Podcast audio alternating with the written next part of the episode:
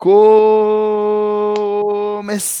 mais um Splash Brothers, eu sou o Guilherme. Eu sou Leonardo Paglioni. É o 23 edição, número do seu lendário Michael Jordan.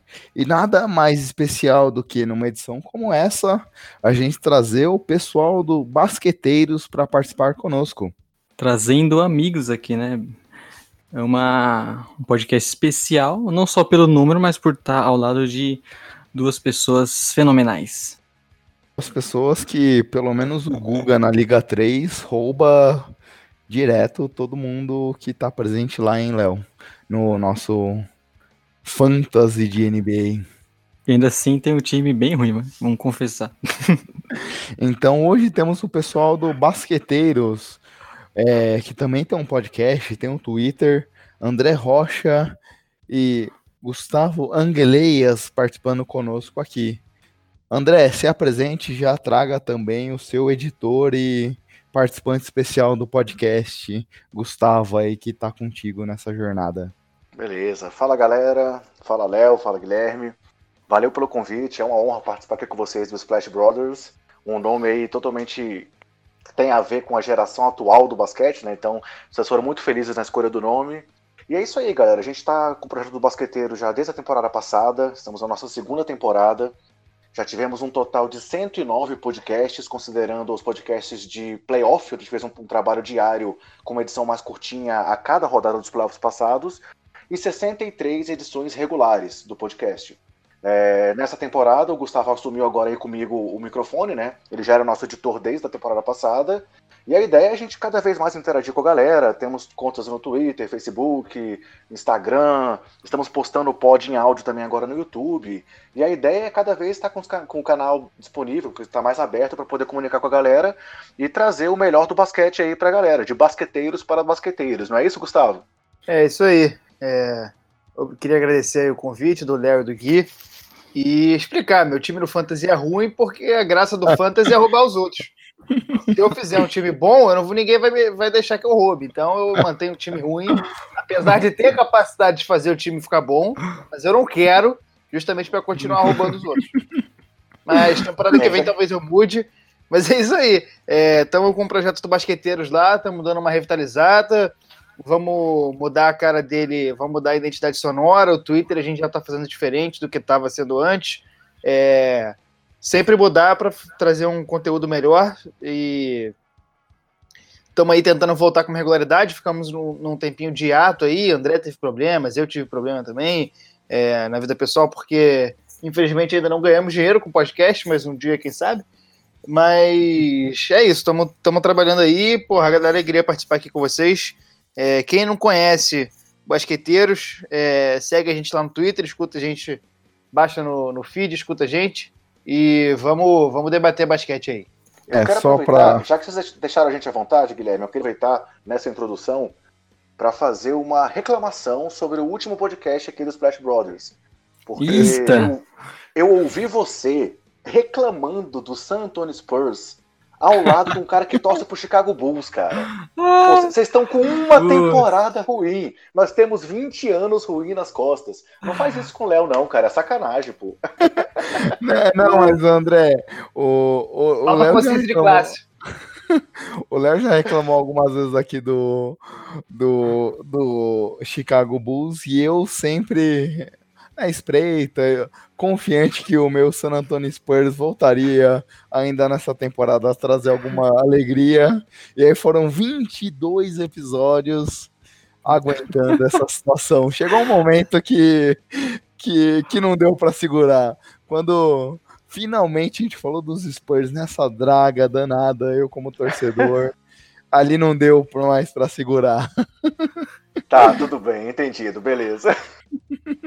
Mas é. Uma baita observação do André, velho. O Léo já falou isso daí em outros momentos. Quando a gente olha essa temporada, tanto o meu time como o dele, é, tanto San Antonio quanto o Spurs, a gente só tem tristeza, né? Porque é impressionante como essas duas franquias fazem cagadas nesse ano. E não só nesse ano, né? É, e vale lembrar que o André também é torcedor do Bulls, né?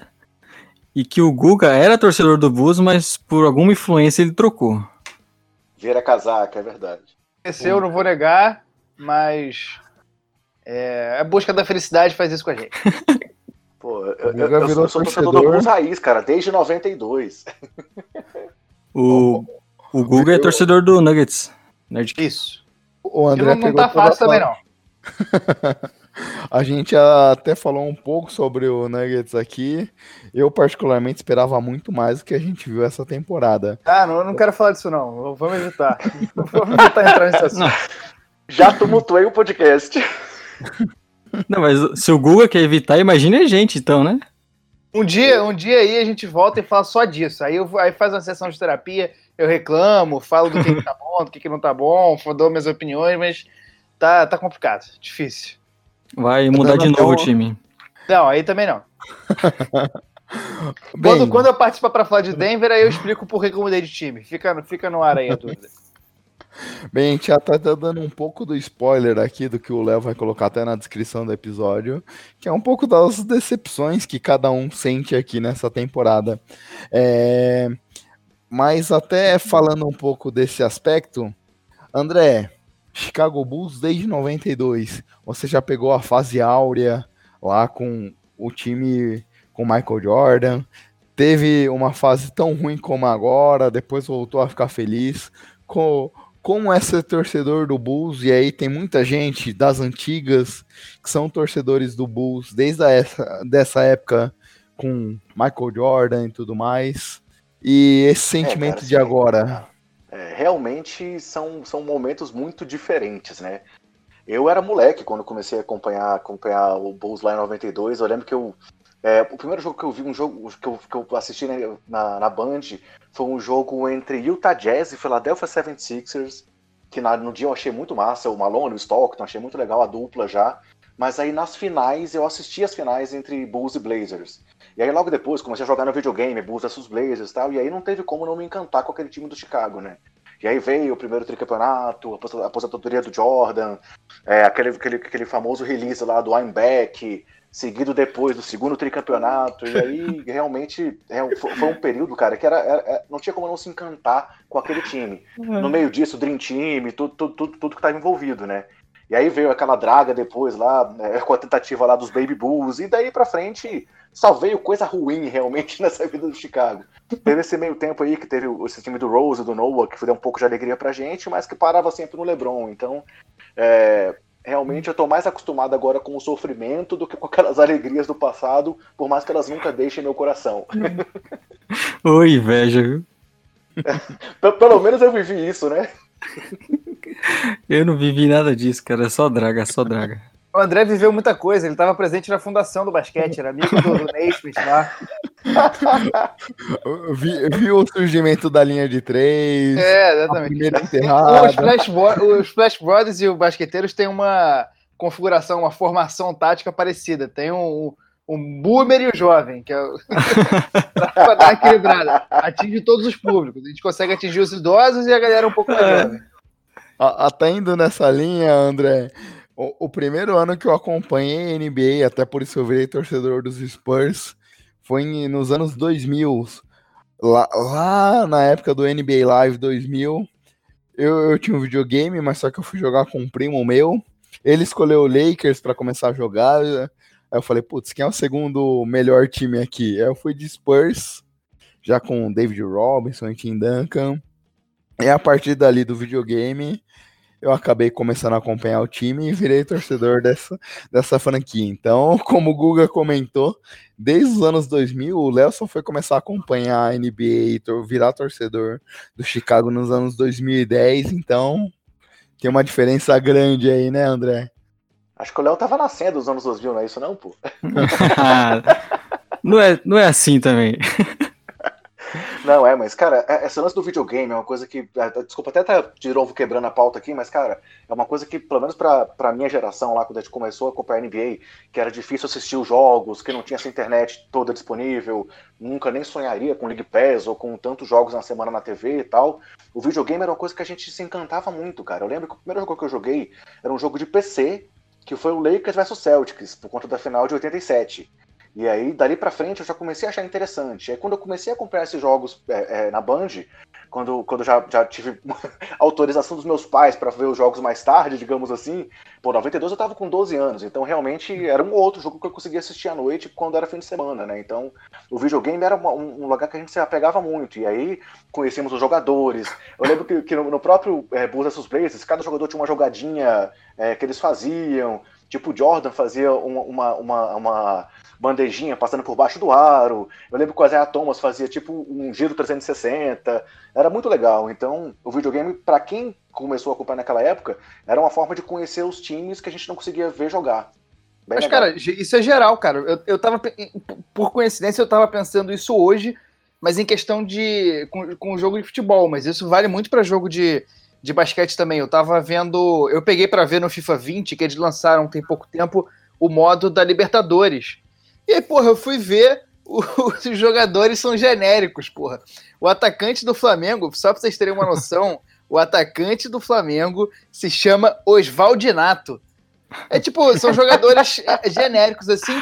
E aí, porra, sei lá, cara, tem esse lance de de imagem e tal, mas como é que a criança que pega o videogame que não consegue assistir o jogo, porque, porra, num, um jogo de verdade para uma criança de 9, 10 anos, ela só vai assistir os principais, né, cara? Os, os, os jogos corriqueiros são muito longos e não vai assistir, ela vai ter mais atenção no videogame. Então, uma criança hoje em dia que vai pegar um jogo desse lá, aí que ela vai torcer para o Real Madrid, que vai torcer para o Barcelona. E com, com basquete é a mesma coisa. Eu, por exemplo, comecei a acompanhar muito mais basquete depois que eu comprei o NBA 2K. Eu comprei o NBA 2K 16 no final de 2015. E aí que eu retomei um negócio de basquete que eu tinha perdido desde a minha adolescência. E videogame realmente é muito importante nesse processo para você é, começar a curtir e acompanhar mais. Porque, porra, tem uns jogadores que você não vai conhecer. Você não vai conhecer vendo o jogo. Os caras não jogam. Um cara que eu conheci logo, dois caras que eu lembro que eu conheci nesse 2K que eu comprei foi o Labissière e o Porzingis, que foram dois caras que eram draftados sempre lá em cima no, no draft do, do My Career. E hoje em dia eles estão aí meio diferentes. Mas, porra, é, é a gente vai começando a conhecer assim. O videogame é importante pra caramba pra isso, porra. E aí, na, nessa. Quem, todo mundo tem. Eu acho que a galera mais velha, é, da idade do André, da idade do Gui, talvez tenha mais lembranças, porque. Não, mas é, porque, tipo, era uma época, sei lá, acho que mais simples. Hoje em dia o jogo é muito complexo, e aí, tipo, antigamente Sim. os jogos eram muito mais diretos, era tipo, por Lakers versus Celtics. E aí, hoje o jogo é muito mais complicado, porra, sei lá, Outro dia eu tentei botar meu sobrinho para jogar o jogo da NBA e é impossível. O bicho tem 7 anos, ele não sabia o que fazer. É, não, meu, meu filho é... tem 6 anos, ele joga FIFA, mas não consegue jogar o NBA de jeito nenhum. É. Bom, e eu também sou de uma geração com. Achei que tu ia falar que não consegue jogar, pô. mas o pior é que eu não jogo mais hoje também.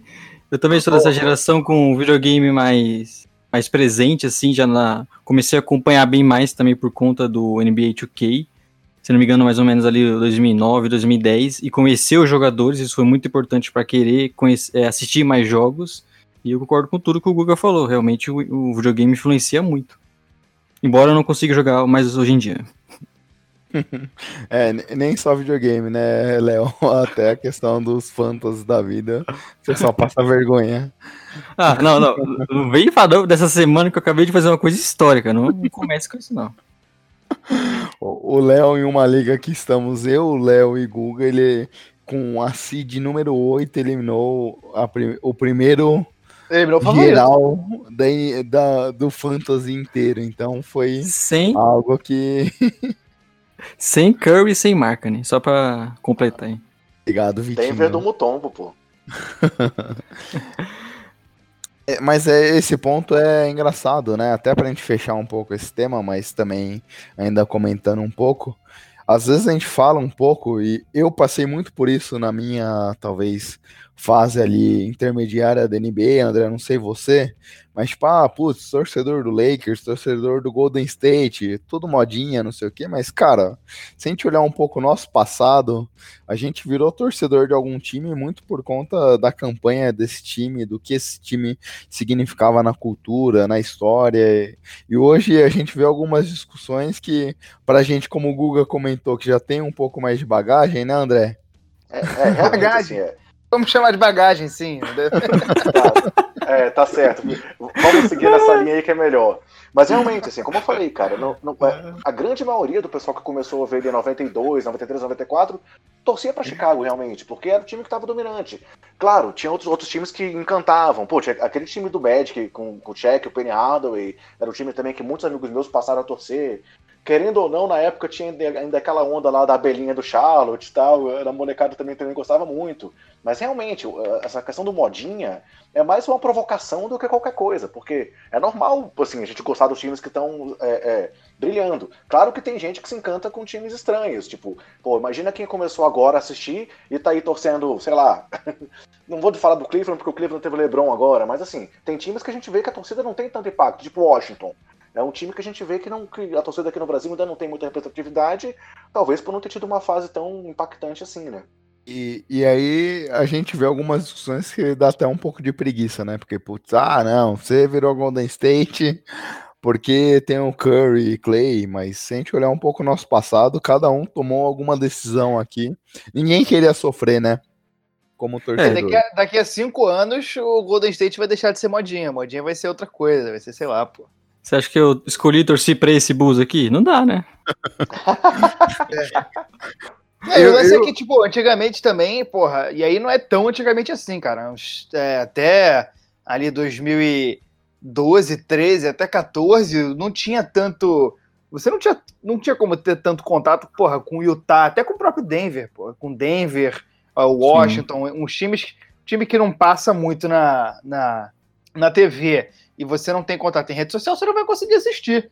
É só hoje em dia que tirando o League Pass, que o League Pass é até uma exceção. Eu acho que geralmente quem assina o League Pass já está um, um, um, nível acima do, do torcedor casual. Mas hoje em dia eu acho que tem mais jogos passando e você tem contato em redes sociais, né, cara? E aí para você, porra, para você pegar simpatia por um time por algum motivo aleatório nas redes sociais é muito mais fácil, porque todos os jogadores estão lá, todos os lances estão lá. Às vezes você vendo um cara, você, você vai porra, se apaixonando pelo cara, pelo estilo do jogo, e aí começa a torcer pro time.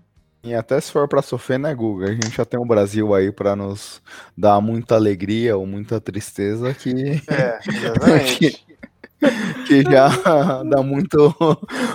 Se for pra sofrer, a gente é brasileiro, já sofre pra caralho, então. É, exatamente. Pensando por esse lado, eu não sofro tanto com bus, né? Bem, pessoal, a gente já. Ô, Gui. Oi. Não, é que eu queria falar que o, o Google falou redes sociais aqui, eu tô esquecendo de uma coisa, né? Porra, eu até no meio da conversa aqui eu falei, caralho, o Léo ainda não falou do nosso Twitter, do, no, do da introduçãozinha do, do nosso agregador e tudo mais. O Google, o Léo não levantou a bola pro Google, pro André falar também da rede social ou de como não. quem pode ouvir o Basqueteiros. Então, Léo, por favor, com três horas de antecedência, a introdução mais longa que tem, né? É tudo culpa minha, é isso? Não, pra variar, né?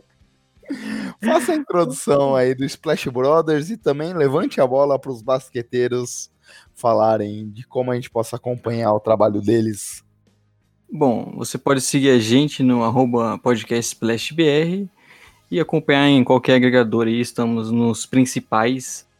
É, e, e segue comenta, né, deixa sua avaliação lá, é sempre importante para a gente ver o que vocês estão achando sobre o nosso podcast, que estamos crescendo, né?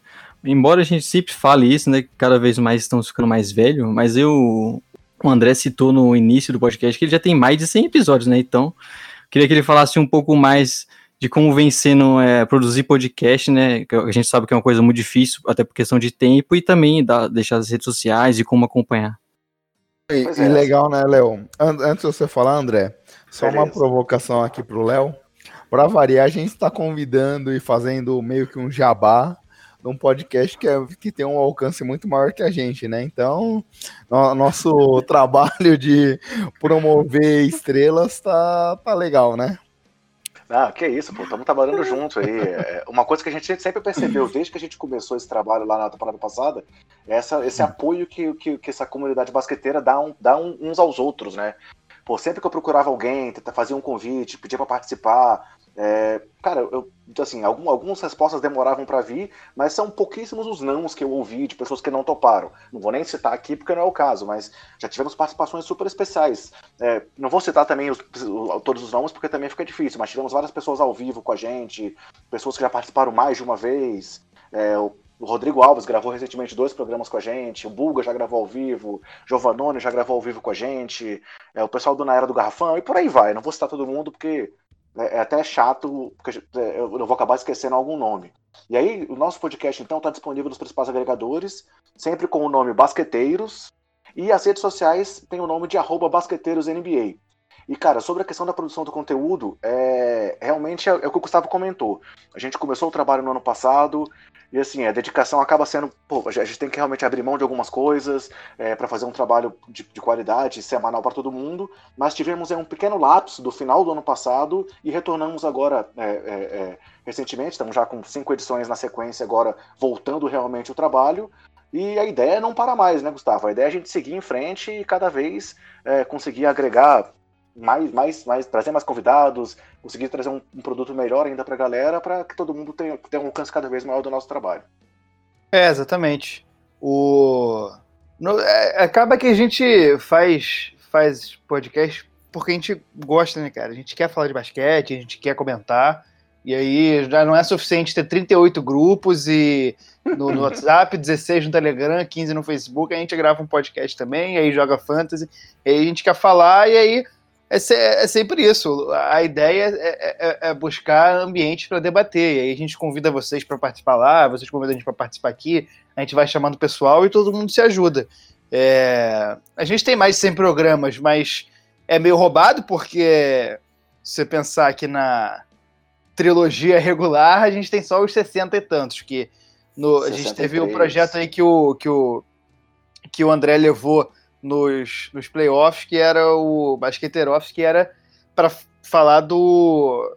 Toda rodada de playoffs, o André ia lá e postava. E, porra, quando ele me falou do projeto, eu, eu falei, cara, é, vai ser difícil pra caralho. Eu não tenho, eu tava trabalhando muito na época, eu falei, cara, eu não tenho como fazer isso agora. E aí o André foi, meteu a cara, saiu fazendo, e foi bom. A gente 46 uma... programas diários. É, a gente teve uma resposta. Diários não, né? Calma. Durante, durante os playoffs. É... Quase diários, até, até ali a semifinais. Ah, tá, entendi. Dia, não, entendi o que você falou, entendi. É, é isso. Então, e aí esse ano a gente deve fazer a mesma coisa. A gente deve. Esse ano eu tô mais. tô com horários um pouco mais tranquilos, então a gente deve ir revezando isso aí, e aí vai ficar um pouco mais fácil para ele. A gente deve fazer a mesma coisa de comentar. E aí são programas curtinhos que a gente vai fazer, mas a gente tem o nosso semanal que a gente está sempre lá tentando fazer coisas novas também, porque tem muito conteúdo sendo feito, né? A gente tem que buscar pensar diferente, não, não apresentar só é, o que todo mundo está fazendo. Tem que, tem que pensar diferente e a gente está buscando fazer isso. É só procurar a gente aí, qualquer agregador que a gente está, e no Twitter. Agora a gente está bastante presente no Twitter, estamos crescendo um pouquinho lá nosso, nossa presença e estamos pegando engajamento, a galera está respondendo bastante, está sendo bem legal e é isso. A gente está empolgado aí para esse final de temporada. E até para fechar esse ponto, Léo, não sei você, mas eu quando olhava, por exemplo, o trabalho do Basqueteiros ano passado, ah, gravar um mini podcast todo dia, com alguns comentários e tudo mais, ah, tranquilo, né? Agora que a gente é produtor de conteúdo, gravar semanal, você fala, caralho, levantar a pauta, preparar todo esse material todo dia, toda semana, que é o nosso caso. É assistir é muito né? jogo também. é assistir quantidade de jogos, então é um trabalho espetacular. É, que a gente, aqui como ouvinte, quem acompanha o trabalho do pessoal, é, é de fato, precisa ter não só muito amor, mas também muita vontade de querer gerar um conteúdo para vocês. Então, até por isso a gente peça, acompanhe o trabalho deles, que o que eles fazem não só a qualidade, mas a quantidade, que é algo raro. Ô Gui, inclusive, a coisa que eu lembrei agora, que antes de. Acho que nem você sabe disso. Antes de começar o podcast, eu cheguei a falar com o André como que ele fazia, né? Porque não tinha a menor ideia como era para gravar um podcast. Eu falei com o Guga, Guga também sobre edição, ele me indicou o programa que eu uso hoje, então a gente tiver uma participação também nisso aqui. O Guga já deu vários feedbacks pra gente aí. Alguns ainda, quando eu falo errado, por exemplo, que ele falou, cara, é importante, quer falar em inglês, fale o termo corretinho, bonitinho. Hoje, quando eu ainda falo merda, eu falo, caralho, eu ouço, depois eu falo, puto, o Guga me deu aquele feedback que eu ainda tô fazendo besteira. É, Mas... a, gente, a gente ia se ajudando, cara, vai fazendo críticas positivas. Eu fiz questão de ouvir os primeiros programas para fazer umas críticas positivas, porque, porra, mano, eu, eu sei que vocês têm, têm raça pra caralho de fazer a parada, vontade de fazer, porra, fazem com, com tesão mesmo, mas, porra, eu sempre trabalhei com produção de conteúdo desde, desde que eu comecei a trabalhar, eu sempre trabalhei com isso e, e, e nem todo mundo vai ter a mesma formação e eu tenho alguns. E não é nem questão de saber mais, é que eu sei os atalhos, sabe? Eu tenho uns atalhos já que eu, que eu posso dar. E eu trabalhei com podcast, eu trabalho com podcast desde 2017 e com edição de conteúdo e produção de conteúdo para internet, aí seja em vídeo ou em áudio, desde 2013. Então, por isso que eu fui falar logo no começo para dar umas dicas e a gente vai dando uns atalhos para facilitar a situação. E aí é isso. É o que eu, falei, eu, eu falei, eu, eu, lembro, eu mandei um áudio gigante pro Léo e pro, pro, pro Gui. Um áudio de uns cinco minutos, eu tava no trânsito, eu fiquei mó tempão falando, o taxista ouvindo, ouvindo eu falar, eu dando mais dicas, porque é isso, cara. A gente é igual, sei lá, mano, alguém que já andou, andou por um lado da cidade e outra pessoa que não andou. Não, é, só, a pessoa só fala assim, ah, não, vai por esse lado, não vai por aquele, porque é, é, é, é isso, a gente tem que ir se ajudando e algumas outras coisas vocês vão ajudar a gente, a gente vai todo mundo se ajudando mutuamente para crescer, porque quanto mais gente estiver acompanhando, é muito legal, cara, a gente tem visto, só você entrar no Twitter aí e ver a quantidade de perfil que está surgindo, sabe? É muito legal isso, a gente vê, vê esse movimento, que é um movimento de crescimento do esporte. A gente tem as, umas certas dores de crescimento também, tem coisas que não são tão legais, algumas coisas que a gente, como comunidade, acaba importando do, do futebol, uma coisa um pouco mais tóxica, mas eu acho que, como comunidade, a gente vai aprendendo e vai se virando para melhorar isso. E quanto mais gente tiver, melhor. E esse ano a gente teve um, esse brinde da Band produzir, e, cara, não tenho dúvida que daqui a pouco isso vai geral. É, é, é, essa sementinha que está sendo plantada agora com a Band voltando a transmitir, daqui a pouquinho a gente vai colher mais frutos, que é mais gente assistindo. Porque TV aberta é, é, é outro nível, não tem comparação. Sim, é, a gente aqui sempre faz o trabalho também, sempre tenta destacar quais são as nossas referências, que muito delas estão nesse mundo do podcast, quem, quem a gente se inspira, quem a gente gosta de acompanhar, porque a gente acha que esse ambiente é saudável para todo mundo. A gente aqui se ajuda, como diversos outros podcasts, como o André comentou, participações do Rodrigo Alves, que está hoje semanalmente no Sport TV, é uma comunidade que se ajuda, então é importante também a gente, como comunidade, como produtores de conteúdo dentro desse meio, tá sempre se ajudando. É um pouco do que a gente traz hoje o Basqueteiros, tanto o André quanto o Guga aqui para estar tá participando com a gente, para a gente divulgar um pouco do trabalho deles e também é, a gente, como eu e o Léo, produtores de conteúdo, aprender também com pessoas que já estão há dois anos aí né, nessa estrada e a gente tem também muito a aprender com, com esse time. É, e aqui ainda tem música também, né? Não é isso? Léo, não, não tem uma. Aí, Léo. não, te, teve uma tentativa só, mas não tem mais. Mas é isso, e deixar avisado que, que estão sempre à disposição também do Basqueteiros para gravar, para qualquer coisa, e estão sempre é interessante sempre ajudar, né, um ao outro e vamos estar sempre produzindo um conteúdo muito bom. Pessoal, esse, essa introdução foi um pouco mais longa do que a gente faz normalmente, mas porque a gente porque a gente está entre amigos também. Então essa a gente acaba falando e conversando um pouco mais porque são diversos não só. A gente não está aqui só se reunindo para gravar um podcast, a gente está se reunindo aqui também para trocar um pouco de ideias e tudo mais, e então acabou saindo um pouco maior do que a gente imaginava, né, pessoal? A gente corre com, com, com o resto aí fica tudo tranquilo. Ah, mas, é. ô Guga, é, curiosamente, o nosso podcast de 2 horas e 10 minutos, que saiu há duas semanas atrás, eu, eu e o Léo estávamos até falando hoje, foi o podcast mais ouvido do Splash Brothers. Então, caralho, a gente falou, cara, será que o pessoal quer algo tão, um conteúdo tão longo assim ou não? Então, é, bem, a priori, depois de 23 edições, é, o conteúdo longo foi algo que cativou nossos ouvintes, né, Léo? É, é, e inclusive eu não sei se foi nessa edição que eu cantei, mas pode ter uma influência também aí. eu ia falar justamente isso. Inclusive, nessa edição, o Léo pagou o mico e espantou um monte de ouvinte. Mas é isso, Gui. Então, como esticamos um pouco a conversa aqui, para quem fala de basquete, né? Dá para dar uma encurtada. até, até, porque quem tá aqui para ouvir basquete, né? É, até para falar de basquete, hoje nosso podcast como a gente está caminhando ali para um cenário de finalização da temporada regular, a gente quis trazer também um pouco de diagnóstico da temporada regular e conversar com nossos amigos do basqueteiro sobre pontos positivos que nos surpreenderam nessa temporada e pontos que, de certa forma, decepcionaram no ano de 2019 e 2020. Então, não sei quem quer falar primeiro, André, Guga, quem se habilita aí, trazer um ponto positivo para a gente conversar aqui. Gustavo, eu posso começar? começar. Vambora. É, cara, o meu ponto positivo é. Eu vou viajar. Eu tinha anotado os dois aqui para escolher na hora, vou num pouco mais viajado.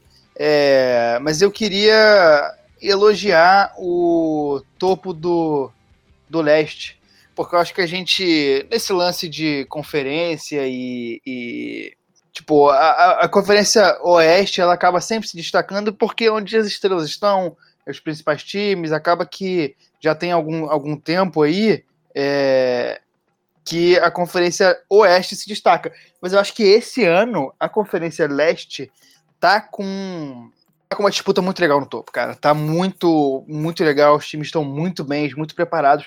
Surpresas muito interessantes. É, a gente tem, obviamente, o Bucks, que está sendo absoluto na temporada. Tá correndo aí para fazer um, um, uma corrida histórica nesse ano.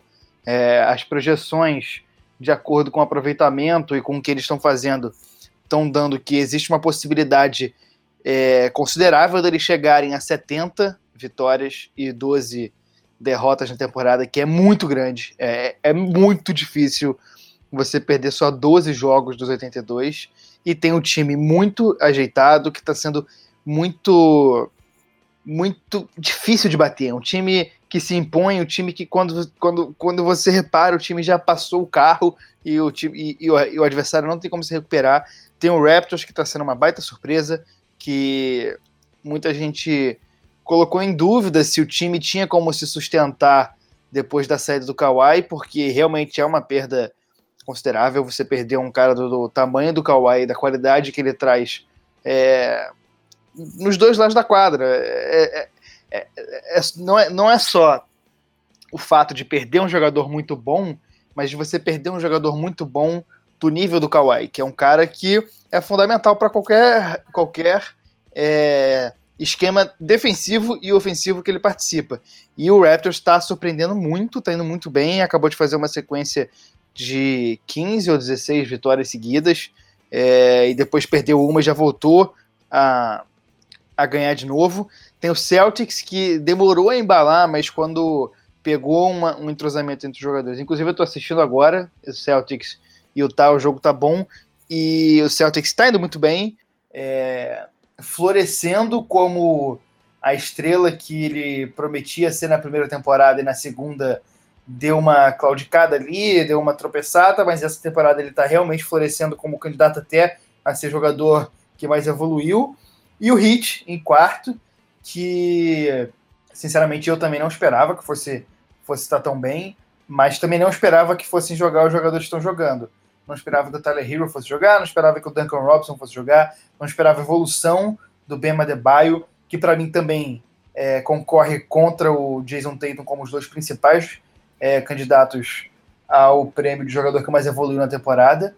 Então acho que, cara, tá divertido demais. Qualquer jogo desses quatro times e os times em casa com a torcida empolgada são jogos muito bons e eu acho que os playoffs da Conferência Leste, principalmente a partir da segunda rodada, tendem a ser, meu irmão, briga de foice, vai ser pega para capar, o filho chora, mas não vê, vai ser muito divertido, é, é, séries que tendem a ter muitos jogos, ir para jogo ir para jogo 6, talvez ir para jogo 7. Acho que vai ser algo a se observar de perto. E até nesse sentido, Guga, eu hoje estou mais animado para ver a Conferência Leste nos playoffs do que a Conferência Oeste.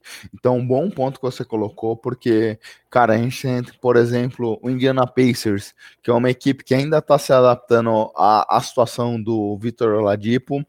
Tem diversos ainda pontos ali de lesões que vem afetando a equipe ao longo da temporada e que hoje é a sexta colocada da conferência. A gente tem o Philadelphia 76ers, que é uma das temporadas que mais, estavam mais hypadas antes de começar esse ano e está em quinto lugar. Então é uma conferência que tem diversos confrontos muito interessantes.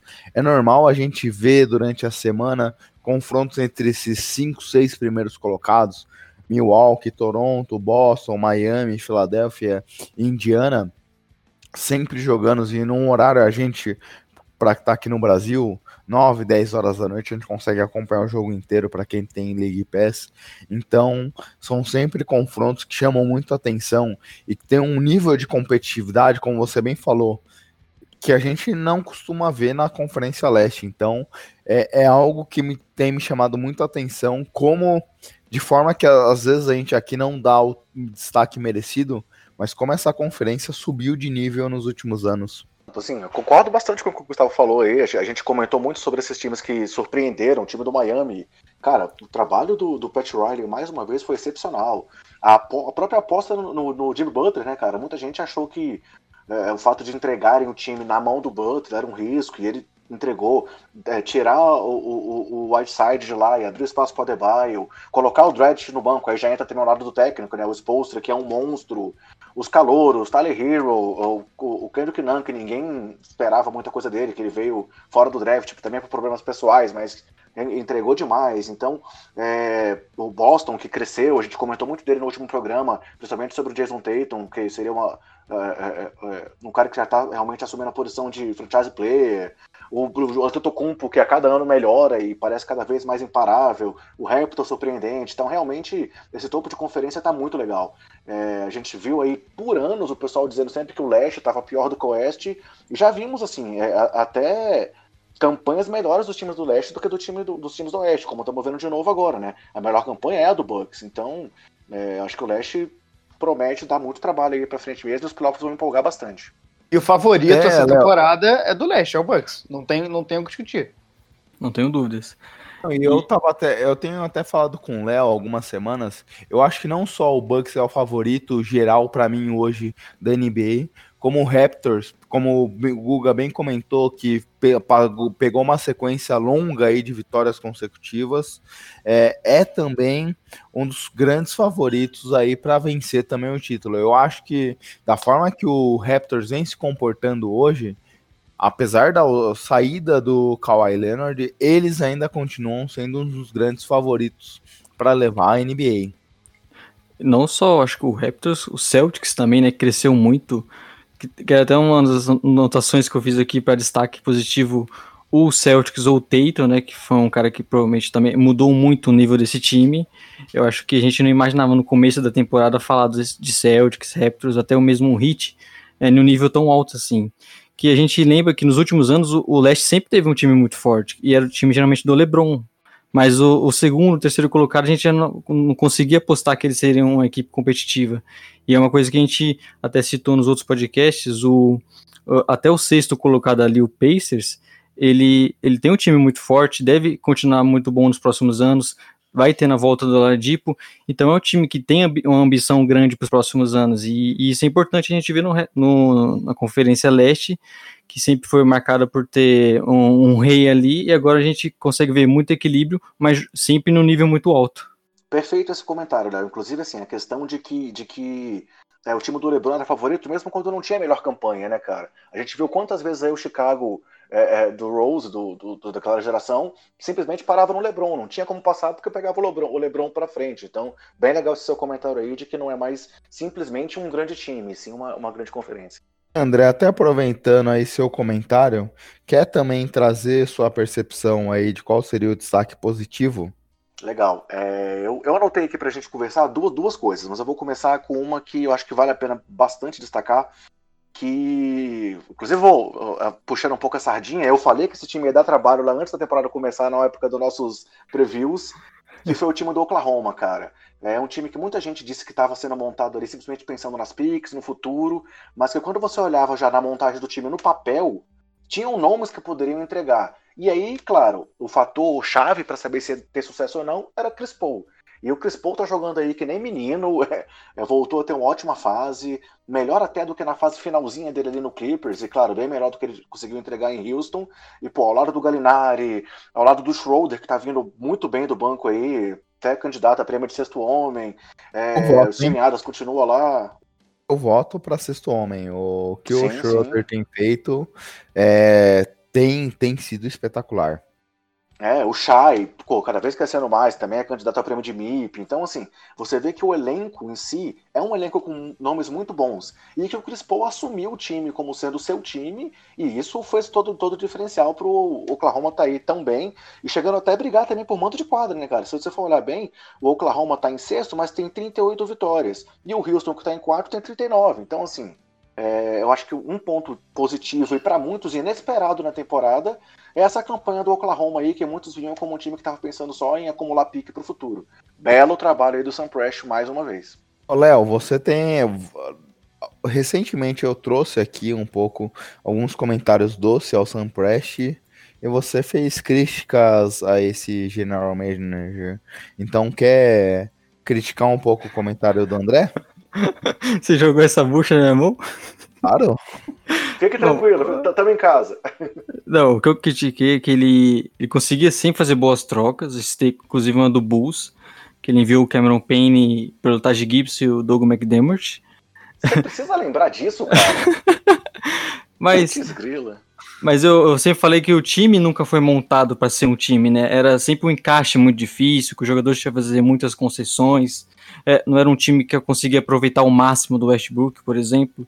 Então essa era a minha crítica em relação a ele, mas nessa temporada, né, não tenho o que falar do Thunder, é, o time em si, porque, como o André falou, o Chris Paul vem jogando muito bem, é, fico feliz por ver ele jogando nesse nível, eu não achava que ele, ele teria o interesse de jogar é, nesse Thunder, que a gente no começo da temporada não imaginava nem que chegaria nos playoffs, é, interessante ver que ele consegue ser um líder desse time, é uma coisa que até muda um pouco minha imagem em relação ao Chris Paul. E a gente já chegou a conversar também um tempo atrás se valeria a pena pro Thunder ser esse time ali que fica em sétimo, oitavo e acaba não tendo muita chance de título, mas também acaba não conseguindo é, reconstruir mesmo mas acho que hoje é plenamente possível imaginar o Thunder indo para os playoffs e, e no mínimo dando muito trabalho na primeira rodada para qualquer time ali, porque é um time muito organizado como um todo e que conta com jogadores em excelente fase, então acho que isso já credencia eles a, a esse posto, pelo menos. André, você citou e eu concordo que esse trabalho do Thunder tem sido muito bom. E eu até comentei, acho que há duas edições atrás, que o Sam Prest merece é, ser considerado sobre alguns prêmios dentro da temporada, porque o que ele fez essa, esse ano foi espetacular. Mas até para trazer uma provocação aqui, é, quando antes da temporada começar, ele soltou uma carta para a cidade de Oklahoma até falando um pouco da, do planejamento, assim, de que ele não acreditava que essa temporada seria uma temporada de sucesso, então pediu para o pessoal ter calma. Até que ponto também é, esse ano muito acima das expectativas foi algo planejado? O que você acha? Pela direção é. de, do time ou foi uma tacada de sorte? Porque, como você bem comentou, o Chris Paul tá fazendo uma temporada muito acima do que todos imaginavam. Todo mundo falou, é, putz, para absorver esse contrato, até que as picks enviadas tá ok, mas ninguém imaginava que o CP3 seria capaz de fazer o que tem feito até aqui. É, eu acho que foi uma aposta, né, cara? Assim, o talento do Chris Paul a gente conhece aí há, há muito tempo. É, imagina a situação que o Sam Prest se viu, com seus dois craques pedindo para sair do time. Então, é uma situação muito complicada você conseguir realmente trazer ativos que, su que suplantem essa perda. Pô, não, não, é qualquer um que perde o maior nome da história da franquia e, e consegue alguma coisa em, em, em, troca. Não é toda troca que nem a troca que teve aí do Kawhi pelo DeRozan, que tá, tudo bem. O DeRozan não é um Kawhi, mas pelo menos foi um All-Star que o San Antonio conseguiu. Então, assim, a gente, a sabe que a situação do Sam Prest era uma situação muito delicada. E eu entendo que eles fizeram uma aposta e a aposta deu certo, assim. É, é, é, obviamente, conversaram muito com o Chris Paul também, sobre o papel que, ele queria, que queriam que ele tivesse no time. É, eu acho que, que, que, Acredito que eles não vão desmontar esse time tão fácil assim. Tanto que tinha muita gente atrás do Steven Adams, que eles não liberaram. O próprio Galinari, pô, estavam doidos aí atrás dele. É, é, o Miami tentou de toda forma levar ele para lá e não conseguiu. Então, eu acho que eles, como eles perceberam que o time deu liga e ainda tem jovens para vir aí pela frente, eu acho que foi uma aposta que deu certo. É, claro que não foi tudo planejado, porque foi uma situação que eles se viram obrigados a fazer, mas eles pelo menos conseguiram uma alternativa. O Prest conseguiu sair do outro lado, né? Então, eu acho que um detalhe muito importante dessa questão do Oklahoma é que o time é de um mercado pequeno, né? Oklahoma City é uma cidade muito pequena. E nesses mercados como Oklahoma, Memphis, é, até New Orleans, é, Milwaukee, esses mercados que não são de médios para grandes ou de grandes para enormes, é muito importante você manter o seu time competitivo para você não desanimar a torcida. Você tem que manter a torcida indo, a torcida empolgada, porque senão a galera para de comprar a ideia do time e aí ferrou, acabou o time, entendeu? É, não necessariamente acaba o time, mas aí para recuperar depois é muito mais complicado. É, é importante isso. Eu imagino que o planejamento, até por essa carta do Sam Prest e, e acho que pelas indicações que a gente recebeu no começo da temporada e antes da temporada começar, o time provavelmente entrou dizendo para os jogadores que era para ser um time para ganhar e ia ver qual é. Ia ver se os jogadores iam comprar, porque o grande lance desse time é o Chris Paul comprar a ideia, porque ele realmente organiza essa situação e é um time muito divertido de se jogar. É um time muito legal. É, eu não suporto o Chris Paul, eu acho ele uma pessoa, acho ele babaca, não gosto da pessoa dele, não gosto do Dennis Schroeder como jogador, mas esse ano é um ano que está sendo divertido ver os dois jogarem, os dois jogarem juntos, até porque é um time um pouco diferente. A NBA ela tem meio que buscado caras no estilo do LeBron, no estilo do Giannis, no estilo do Ben Simmons, que são esses caras altos com braços longos e que podem jogar em várias posições. O Thunder meio que vai na contramão disso, porque eles estão dando, a, a, a, dando o comando ti, do time nas mãos de três armadores. O Shai, ele é um cara que se encaixa um pouco mais nessa tendência, mas ainda assim parece muito mais um armador de ofício, até por ser muito mais magro do que do que esses outros caras que eu citei. Então é realmente um time muito divertido de ver jogar com a torcida muito empolgada e feliz de ter de perceber que talvez aquele projeto realmente morreu, que aquele Thunder ali que foi montado no começo da década passada, aquilo morreu, foi todo mundo saiu. Eu acho que o Sam Prest foi muito eficiente em conseguir tirar tudo que podia do das trocas. Ele realmente foi bem demais nisso. O, o, e o Thunder tem um time bom agora e tem peças possíveis para trocar e tem peças para trazer em escolhas de draft. Então, cara, o, o, o, Thunder tá realmente com a faca e o queijo na mão. Resta saber se eles vão. O que, que eles vão fazer isso aí? Se vão comer o queijo ou se vão pegar a faca e botar em outro lugar.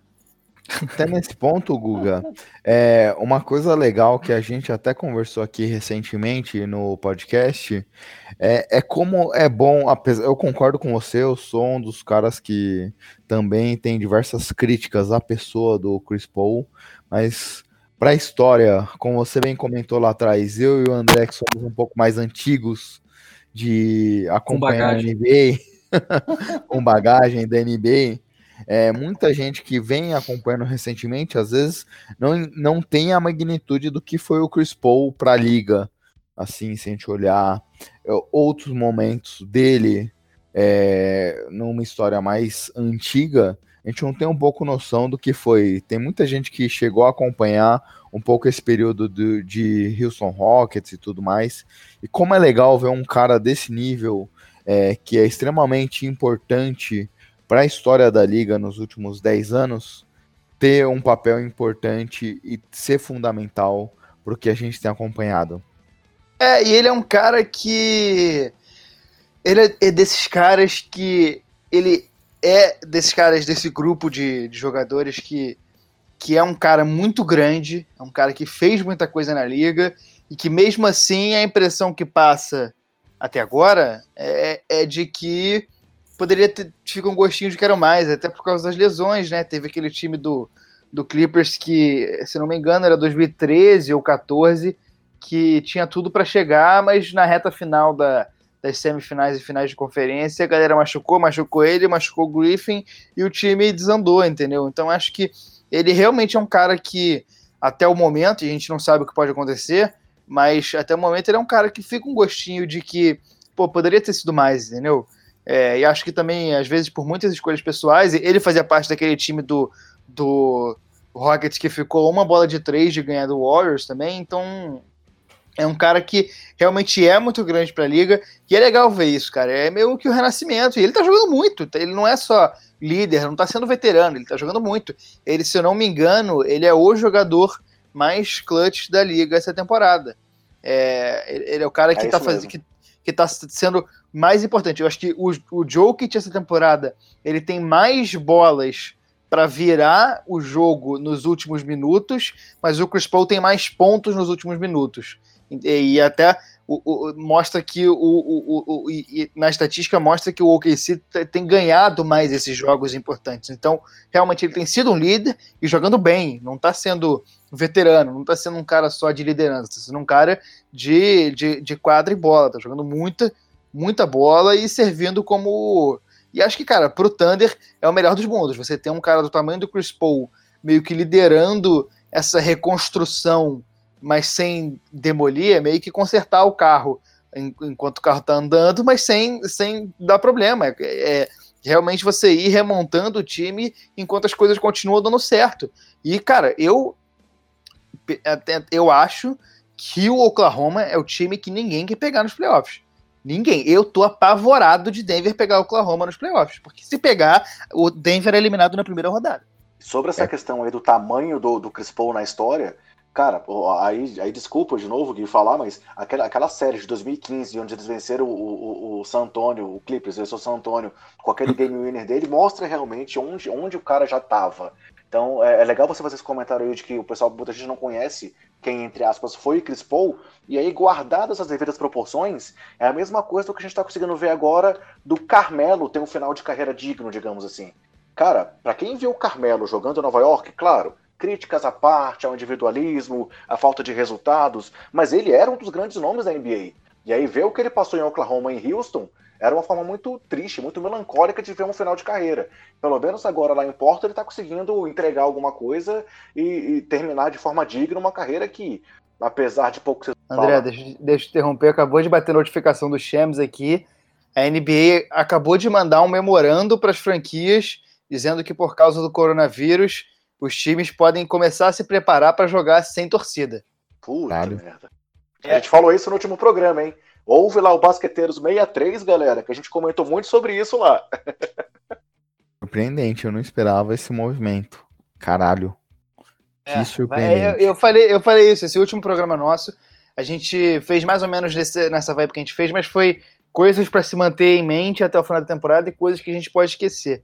É, uma a coisa que eu destaquei para a gente lembrar é o coronavírus, porque eu tenho certeza que vai afetar a, a, a, temporada da NBA. Mas vamos seguir com o papo aí. Eu só interrompi porque bateu a notificação e a notificação do Chamos é aquela que a gente treme todo.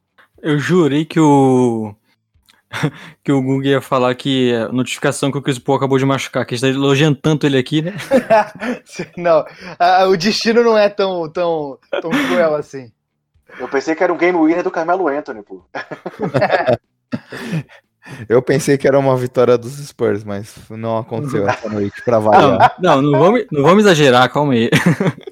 Mas é, é, esse ponto, André. É, é legal a gente ver essas, todos nós aqui que acompanhamos pelo menos desde o começo da, dessa década a NBA, ver esses grandes nomes que moldaram a liga nesse período, hoje começando já um, uma nova era, assim vamos dizer, ver essas pessoas ainda tendo muita relevância, né? Sim, com certeza, cara. São nomes que merecem estar marcados aí. Eu, o Carmelo ainda tem todo o lado da seleção americana, né? Mas, cara, eu, eu confesso que eu estava muito chateado de ver a forma melancólica que ele estava encerrando a carreira. E o Chris Paul, pô, também, também é um monstro e tá provando tudo isso aí, até com mais, mais qualidade, mais sendo mais decisivo que o Carmelo agora lá em Oklahoma. É, o seu destaque positivo da temporada? Bom, meu destaque positivo, inclusive está jogando nesse momento na ESPN, que, ah, eu sei que ele ainda foram poucos jogos, tem que esperar um pouco mais, mas não tem como não estar no hype do Zion Williamson, velho. O que ele vem mostrando pra gente em poucos jogos, a capacidade dele de pontuar ali no garrafão, de ser um cara é muito agressivo nos rebotes ofensivos e como vem sendo difícil parar ele nessa, nessa, nesse aspecto. Então, a gente que começou a temporada com um uma, uma dúvida né, sobre ele, se ele iria realmente começar a jogar, uma questão que já vem antes mesmo da carreira dele na NBA, e combinou com essa lesão, então a gente chegou a ter dúvidas se realmente o corpo dele iria aguentar, né, já estão falando de um jogador bem único, mas é, esses primeiros jogos dele já dá para dar uma empolgada legal e imaginar do Zion sendo um dos grandes jogadores da liga nos próximos anos, acho. E é impressionante também a mídia que esse cara trouxe é, por todos os aspectos que envolve ele. É, tem alguns aspectos que ele, te, ele é um dos caras assim da nova geração que fizeram é, de certa forma fama através dos aspectos de YouTube, highlights e tudo mais, o que ele conseguiu produzir, mas é, é um cara que a gente vê, por exemplo, a gente viu nas transmissões brasileiras o New Orleans Pelicans estando semanalmente, pelo menos em uma das transmissões que a gente tinha, seja Sport TV, ESPN ou Band. Mas por que disso? Porque os próprios canais americanos trouxeram o New Orleans pesado para a grade esse ano. Já mostra um pouco do impacto que esse cara trouxe para a liga de certa forma, mesmo ainda nem tendo estreado na NBA.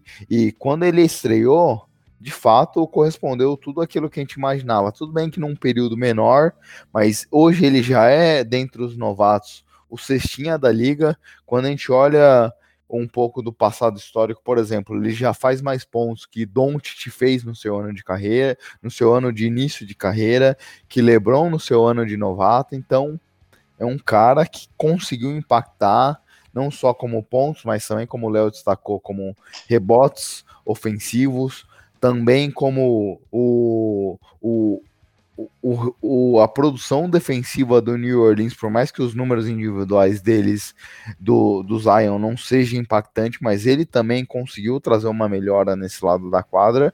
Não à toa, os Pelicans, desde a chegada do Zion, passou a brigar pela oitava vaga da Conferência Oeste. É, cara, assim, a, a, o Gustavo não vai me deixar mentir sozinho aqui, brincadeira. É, a gente está no hype do Zion desde que ele estreou também, tanto que todo o nosso, nosso podcast tem tido um quadro semanal que é o momento Zion Williamson, né, galera? Então, assim, cara, o cara foi um monstro. Aquele primeiro jogo dele, o pessoal criticou muito a questão física, porque realmente ele começou parecendo muito fora de forma, até pegar fogo com aquelas bolas de três, mas desde então é só evolução e um domínio muito grande, né? Você vê que realmente é, é, é, o que todo mundo diz. É, é, é, um tipo de jogador que a gente não, não tinha nesse momento na NBA. Um cara daquele tamanho, com aquela habilidade, dificilmente se vê. É, voltando de novo lá, lá no passado distante, para quem só vê o Charles Barkley aí como um comentarista fanfarrão, quem eu acho que pode ser comparado em algum, de alguma forma, mas com menos força física, é só o Barkley no, no auge da carreira dele. E claro, o Zion ainda tem muito para evoluir. É, é outra NBA, é outra época, e eu acho que o Zion tem tudo, se o físico dele realmente não comprometer, para brilhar ainda aí por muitos e muitos anos seguidos, cara. Esse aspecto interessante, Guga, e queria te ouvir. É, eu, por exemplo, sempre brinquei, assim, de certa forma, que eu não queria ter a primeira escolha geral do draft esse ano, porque o Zion tinha uma questão física que preocupava. Até que ponto você acha que isso pode impactar ou impactou o jogo dele, de certa forma, do que a gente tem acompanhado até aqui? Cara, eu acho que teve essa questão da lesão, mas eu vejo o Pelicans tomar muito cuidado com isso, porque ele é realmente um cara super especial. É, ele é diferente, eu falei isso inclusive nesse programa dessa semana do, lá do Basqueteiros, que ele é um cara que a gente não está acostumado, ele é muito fora do comum, muito fora do padrão, então é um cara que do nada ele está fazendo coisas incríveis e tem uma visão de jogo inacreditável e o time melhora muito com ele, e o time começou a ser candidato real aí para os playoffs depois que ele entrou e está jogando muito bem. É um cara que bicho, só resta pra gente torcer para ele ficar bem, é, fisicamente. Porque é, de, é, é, desses caras que, junto com o Gianni, junto com o Jokic, junto com o Doncic, é dos caras que vão liderar a liga nos próximos 10 anos. É, é coisa nesse nível, é muito grande. O Zion é muito, muito grande, muito bom, muito talentoso, muito dominante. É, e acho que é, a gente tem que torcer para ele ficar bem fisicamente. Pode ser um, um, um, fator, né? Eu acho que é, que, é porque também no, o, o, os fatos acabam servindo como maneira de prejudicar a narrativa de que o Zion pode se ferrar fisicamente, porque todo mundo falando vai se machucar, vai se machucar, vai se machucar. Aí chega na Summer League, o time tá todo cheio de dedo, ele machuca, dá uma porradinha no joelho, fica o resto da Summer League fora. Aí começa, aí final da pré-temporada, ele vai se machuca e tem que fazer a cirurgia. E só vai voltar lá para ele voltou em janeiro. Aí é, acaba que aumenta realmente essa preocupação. Mas é aquele negócio, cara. NBA o que mais tem é dinheiro para gastar com médico e vão fazer tudo que for possível para manter ele saudável. E pra gente, quanto mais saudável ele tiver, melhor. É, até nesse aspecto, acho que foi até bom pro New Orleans Pelicans essa questão da lesão, porque, um, dá uma esfriada no, em toda a hype que tinha em cima Sim. dele, e também você consegue é, trabalhar alguns quesitos que às vezes, se ele tivesse que já jogar de imediato, a gente não conseguia trabalhar. Surgiu o boato, até um pouco do trabalho que os Pelicans fizeram nele, de redesenhar toda a forma que ele andava, por exemplo, e saltava, que talvez tendo já necessidade e a obrigação dele já tá atuando todos os jogos de uma temporada regular, talvez os Pelicans não conseguissem trabalhar. É, porque, por exemplo, hoje, quando a gente olha a, a, preocupação em cima do Zion, não é só por esses aspectos que o Guga comentou, é também quando a gente vê ele andando de uma forma normal, ele sempre parece estar andando mancando, então é um negócio que sempre chama atenção.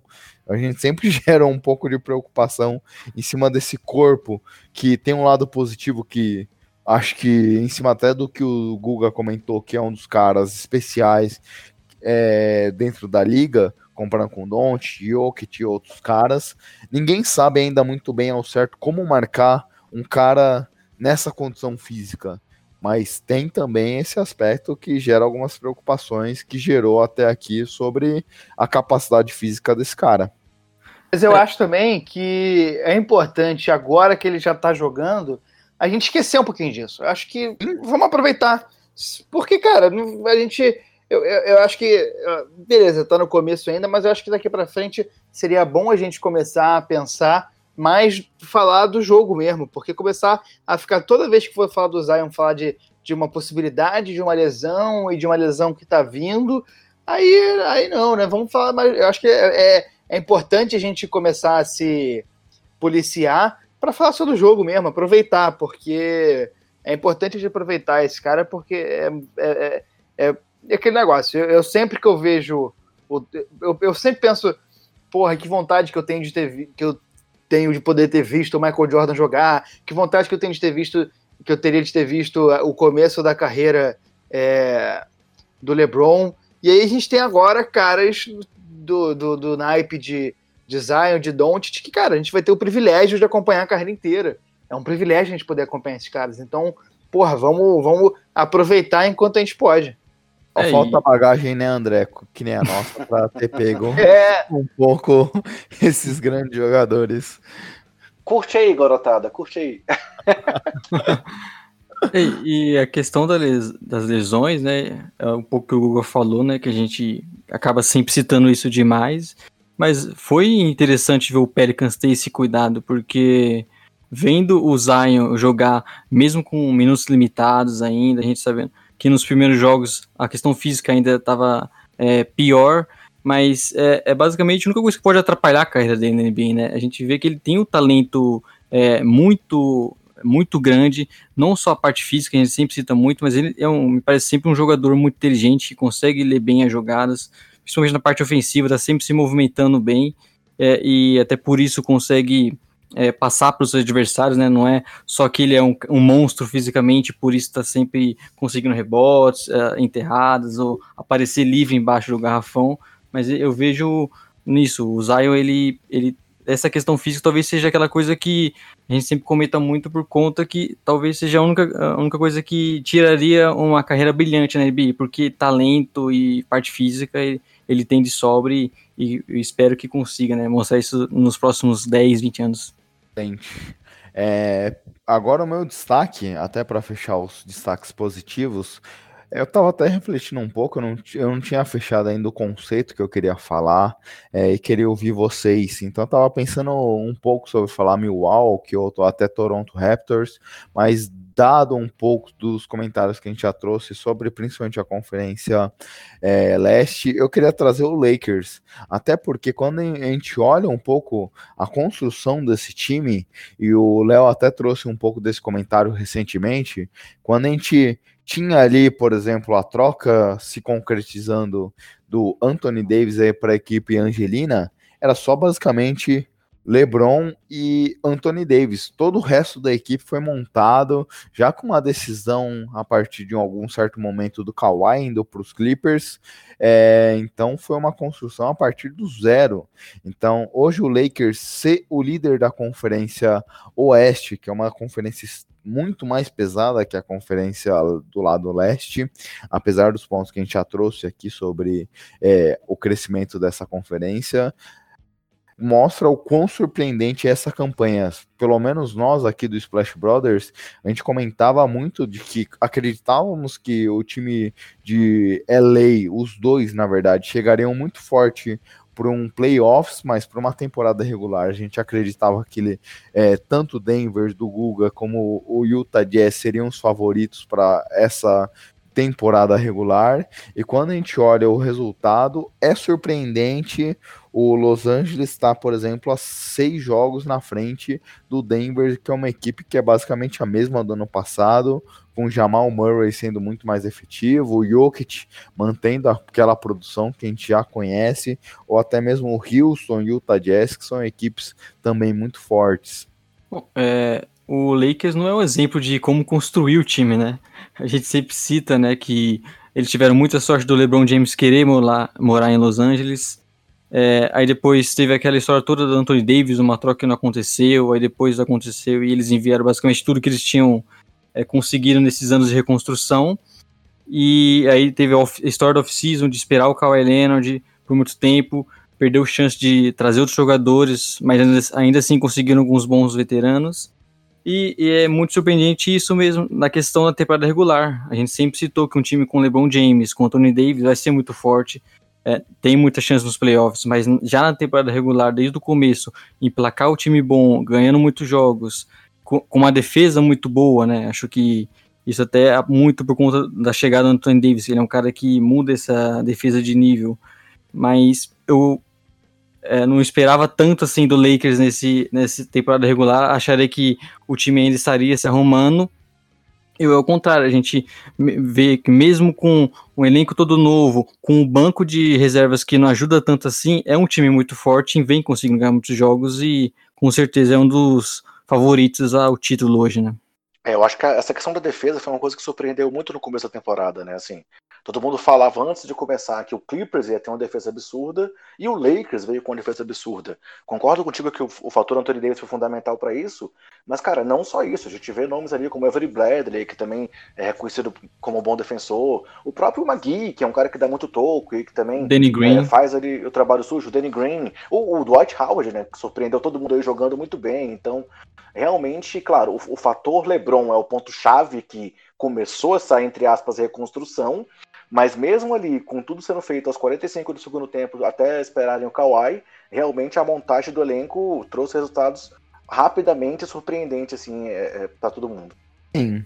André, já que você estava falando, quer agora começar também com os destaques negativos? Ou qual aquele assunto que te surpreendeu negativamente essa temporada até aqui? Posso sim, mas posso dar uma roubadinha rápida, só para citar uma coisa que eu tinha notado também como destaque positivo? André, Oi, mas é que quem rouba aqui no nosso podcast é o Gui, geralmente. Ele está querendo roubar ah. essa, esse posto dele. Entendi, tá, tudo Olha, bem. Então... Leonardo. Acho que tem alguns assuntos que a gente precisa fechar melhor o conceito aqui do, da dinâmica desse podcast, que eu não tô sabendo Então eu não vou roubar, não. vou só citar rapidamente um outro assunto, pode ser? Claro. Eu citar como ponto positivo o All-Star Game, cara. Que assim, é, é, eu, eu sou um cara que também, talvez aí pela minha visão lá de, de velha guarda, sempre curti o All-Star Game, a reunião de atletas e tal. E esse ano teve essa questão aí da mudança de regra, homenagem ao Kobe Bryant, o, o, o fator Kobe Bryant presente na motivação dos jogadores também. E foi um ano que a gente viu um All-Star Game como a gente não via aí há tempos, né? Então, só queria citar também como ponto positivo o All-Star Game, é, que foi uma coisa que, que balançou aí a NBA como há tempos não fazia. Aprendeu bem com o Léo, André, para dar uma roubadinha aqui na nossa dinâmica. Tranquilo. Vou... Posso ir pro negativo então já? Claro, bora lá. Beleza, cara, o meu aspecto negativo vai ser uma complementação do que a gente vem falando aí do, da Conferência Leste. É, acho que você citou rapidamente, mas para mim, é, até o momento, a grande decepção da temporada, eu não vou falar do Bulls, porque quem quiser falar, ouvir o que eu quis falar mal do Bulls, eu falei demais lá na nossa última edição, lá no Basqueteiros. Ouçam lá que eu, eu soltei toda a minha mágoa e meu sentimento negativo na, lá no nosso podcast. E aqui eu vou falar então do Philadelphia 76ers, que assim, é, a gente vê que é um time que está indo por tudo ou nada, já pelo menos há duas temporadas. É, pô, acabou caindo ano passado com aquela bola mágica do Kawhi. E mais uma vez, eles arriscaram de novo agora, botaram um time é, é, é, é para tentar realmente conseguir alguma coisa imediatamente. E tem sido uma grande decepção. um time que não deu liga. tem toda a questão aí da crítica do encaixe ou não encaixe do Ben Simmons e do Embiid. os dois também sofrendo com lesões agora. Então, assim, eu, eu acho que, que, complementando a, a, análise que a gente fez do, da Conferência Leste, é, botando como ponto positivo, o Sixers é o ponto negativo e a grande decepção. Eu até apostei neles como, como, como candidatos a, a, ao título da conferência no começo da temporada. E realmente, para mim, é um time que, que eu não imaginava que a saída do DJ Redick, por exemplo, fosse impactar tão negativamente o time assim.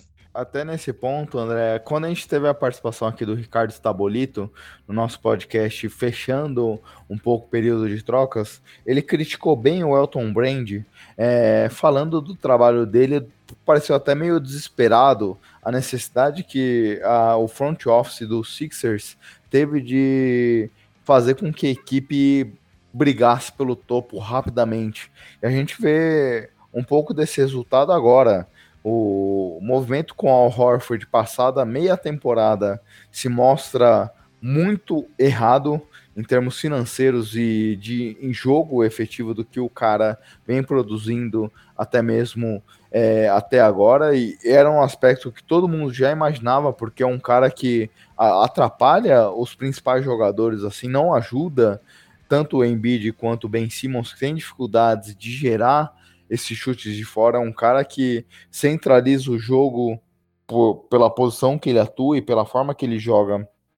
É, continua apresentando os mesmos problemas. O Josh Richardson, de certa forma, é um apoio nesse sentido, mas não resolve os problemas também, de certa forma, e é um banco extremamente fraco. Então a gente vê diversos problemas ainda nessa equipe que deu all-in ano passado, trazendo o Jimmy Butler, tra trazendo o Tobias Harris, que o Tobias ficou na equipe, mas também é um cara que parece não encaixar com as necessidades do time.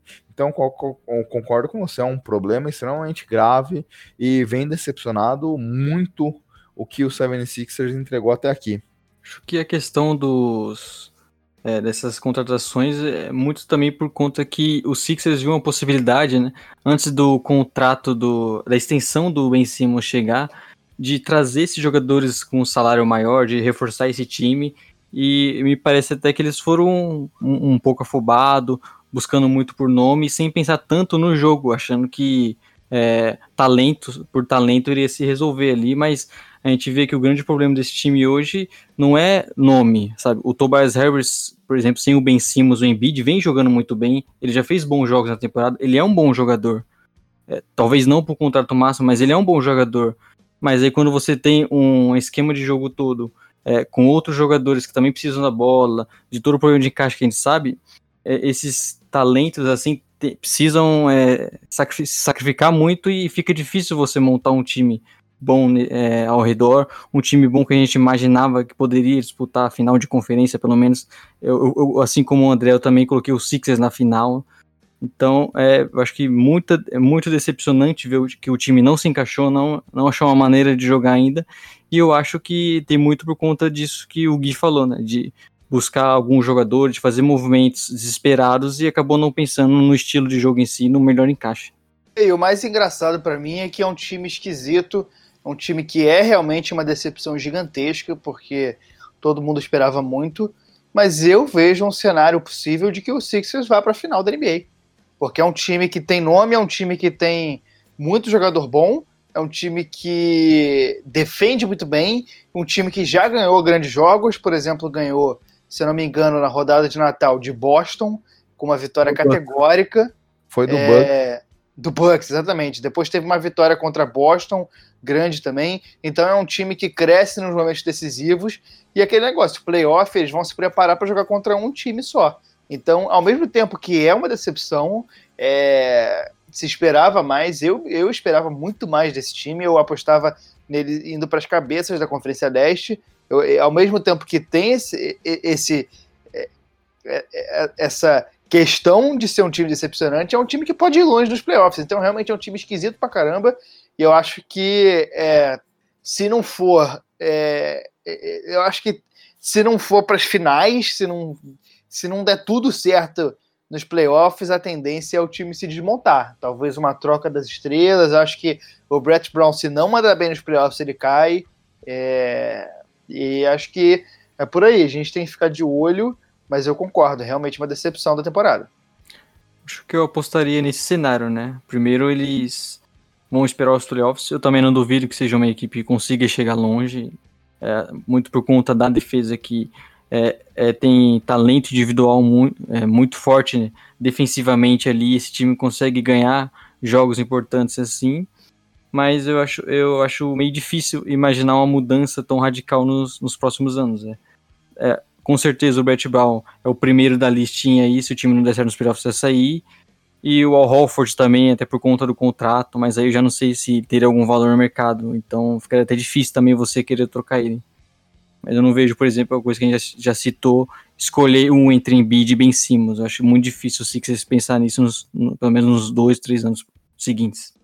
Eu concordo com o Guga. É... Esse time tem, tem algum, algumas questões que pode fazer com que a equipe vá longe, muito mais longe do que o que a gente projete agora. É, obviamente, é um time de muito talento.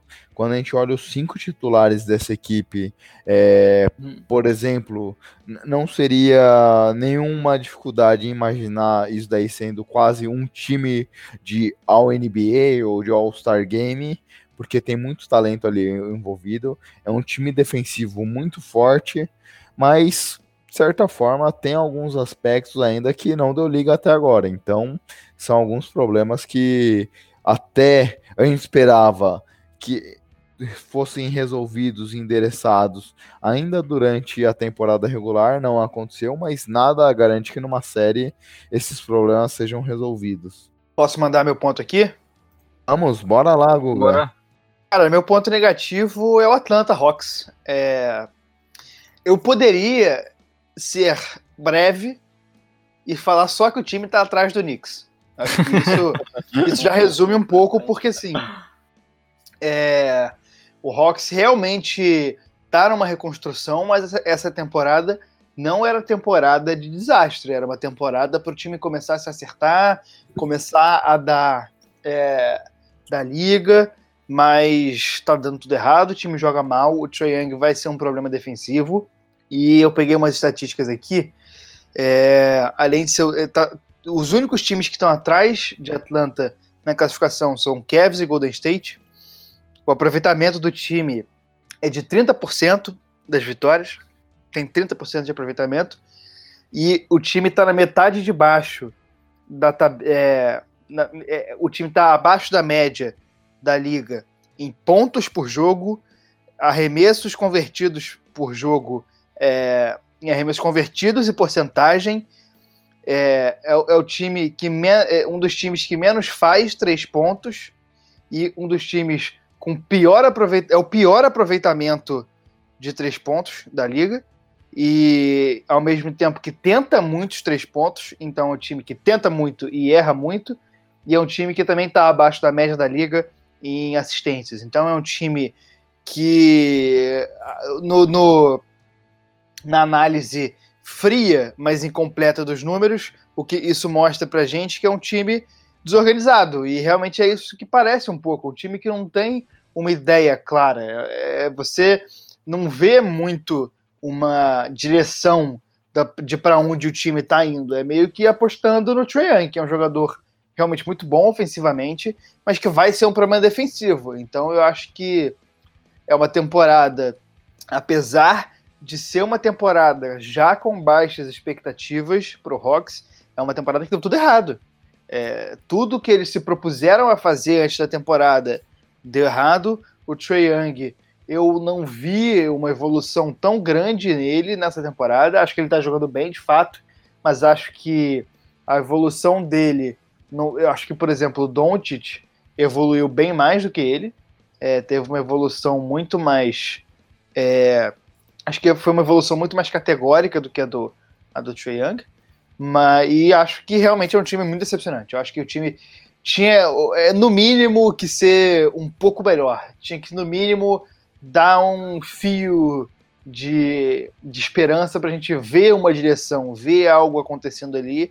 E não parece, é um time que, por, fazendo uma comparação, é, até uma comparação que é um pouco, agora, nesse momento, é um pouco menos, faz um pouco menos sentido, mas que antes do Zion o Pelicans, por exemplo, a gente conseguia ver um relance de uma ideia. Agora com o Zion é, é um time que está brigando, mas ao mesmo tempo é um time jovem e que a gente consegue ver uma direção, consegue ver para onde o time está apontando. E o Hawks não.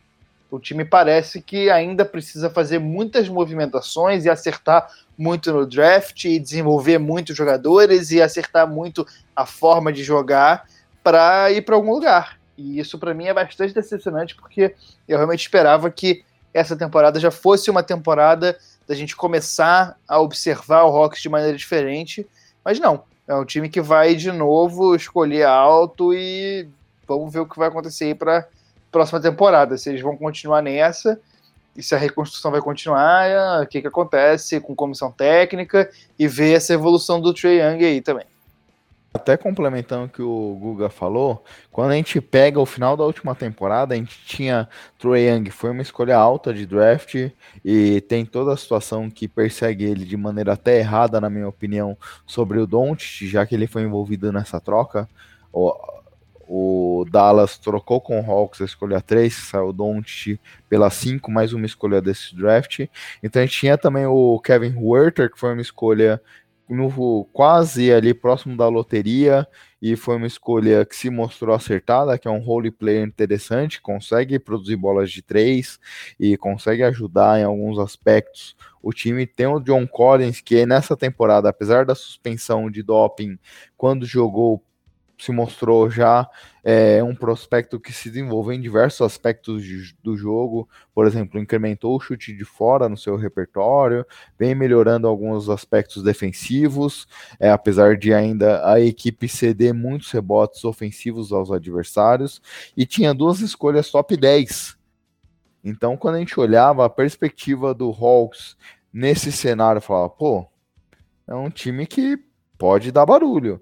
O Troy Young já conseguiu ter uma produção no seu ano de calor muito boa, não a ponto talvez de brigar pelo é, prêmio de Rook of the Year, como alguns americanos colocavam na disputa, mas foi claramente o segundo melhor prospecto do último ano, com duas escolhas top 10, com alguns jogadores jovens é, com muito talento. Você falava, putz, esse time é o futuro da NBA de certa forma. Coisa que quando a gente olha essa temporada, como bem colocou o Guga, ficando atrás de uma equipe extremamente mal montada como o New York Knicks, é, é muito decepcionante. O eu Knicks é acreditava... é epítome do dar errado. Não tem como dar mais errado do que o Knicks. Simplesmente Sim. não tem, não tem como dar mais errado. É um time que dá errado dentro de quadra, fora de quadra, na diretoria, na comissão técnica, é tudo, tudo errado. E o Hawks conseguiu ficar atrás tem alguma coisa muito errada aí com o Rocks também. E não foi por falta de tentativa, né, Guga? A gente vê, por exemplo, o Triang diversos jogos com mais de 40 pontos, mais de 10 assistências, produzindo muito. E essa equipe, mesmo assim, mesmo com o principal jogador da equipe tendo jogos que condicionou ele, de certa forma, a estar disputando o All-Star Game, é que não justifica. É uma equipe muito ruim. É, e além desse movimento aí do começo da temporada da decepção vir lá de trás, agora também essa movimentação deles aí na trade deadline é, fica aparecendo, ah, eles fizeram uma troca porque era a peça que faltava para poder completar o time, era o, era o, Capela. E assim, não é, cara, o Capela não é um jogador que vai chegar para fazer diferença, claro. Se você vê como é que, que o encaixe dele com o Hardway, com o Hardway não, desculpa, com o Harden, tava dando certo, pode encaixar contra o Young também. Mas ele não vai ser o cara que vai fazer diferença no time. Então, eu até, até comentei também na nossa conversa com, com o Heitor do Buzzer é, essa questão de que, ah, será que, que o, o, o Hawks não, não tinha nada mais a oferecer pelo Drummond, por exemplo? Não que o Drummond seja um cara fenomenal que vai mudar o time, mas sei lá, tipo, eles, eles demonstraram todo o interesse em levar o Drummond e depois fecharam com o Capela. Então, é, é, é, é realmente é um time que ainda está muito sem rumo. Parece que, ele, que eles não conseguiram saber que caminho que eles querem tomar. É, talvez para decepção com essa molecada, a gente vê que os calouros ainda não engrenaram. O Reddit chegou com, com uma esperança maior do que ele tem entregue. Então, assim, é, sei lá, eu acho que, que, que, a grande questão é que eles ainda não sabem o rumo que eles querem realmente tomar. Você vai entregar a chave para a mão da molecada, você vai apostar em algum veterano, é, sei lá. Eu, eu, eu ainda estou realmente sem entender o futuro desse time do Hawks. Até nesse aspecto, pessoal, até para trazer um, uma conversa aqui, uma pimentinha para a mesa, é, o Triang já começou a assinar algumas reclamações é, sobre o que esse time tem de perspectiva para o futuro. Eu acho que até o movimento em cima do Capelá foi já para até dar uma resposta para o principal jogador da franquia. Até que ponto você acha que existe é, essa motivação pro, pro Triang, que é o principal jogador, seguir acertando esses aspectos que movem a equipe hoje. A gente até comentou isso né, na deadline, que o, o Hawks está sempre especulado, falando muito do Blake Griffin, aí depois o Drummond, o próprio Capella, que parece que é um time que quer dar esse passo a mais e, e realmente ter um, um, um time em quadro, um, um, uma equipe organizada, com jogadores mais experientes também. Então, é, o próprio Hawks parece querer é, dar um time melhor já pro Troy Young nessa segunda temporada. Só que o que me pega um pouco com o Hawks aqui é que a expectativa que a gente criou, a gente citou até bastante no preview, como tinha tudo para ser uma, é, um time é, interessante de ver jogar, porque eles poderiam colocar em quadro um quinteto é, sub-23 com jogadores muito jovens, com o Trajan, que já é muito bom, o próprio John Collins, escolhas altas nesse draft aqui, então a gente imaginava que de repente, se eles acertassem um outro jogador é, nessa, nessas primeiras escolhas, eles poderiam já é, formar o seu futuro, ter duas estrelas, que é o que toda equipe em reconstrução busca para brigar pelos títulos nos próximos anos.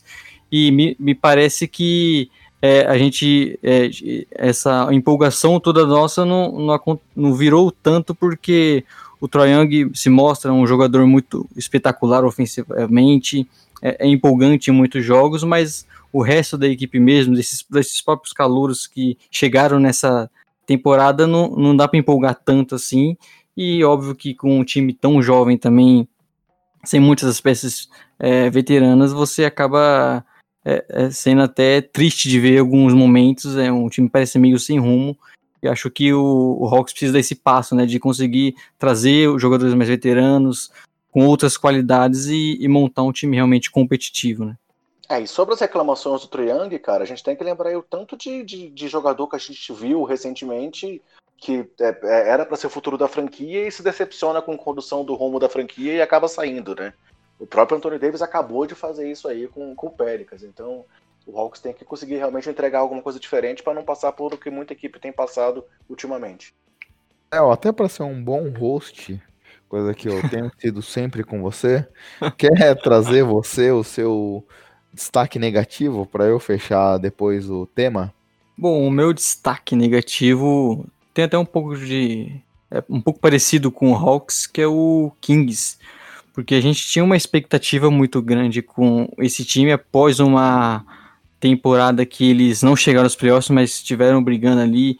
A gente viu jogadores como o Fox jogando muito bem. O Buddy Hilde, finalmente, na sua terceira, quarta temporada, deslanchou, deslanchou e, e, mostrou um bom basquete, mostrou um bom arremessador.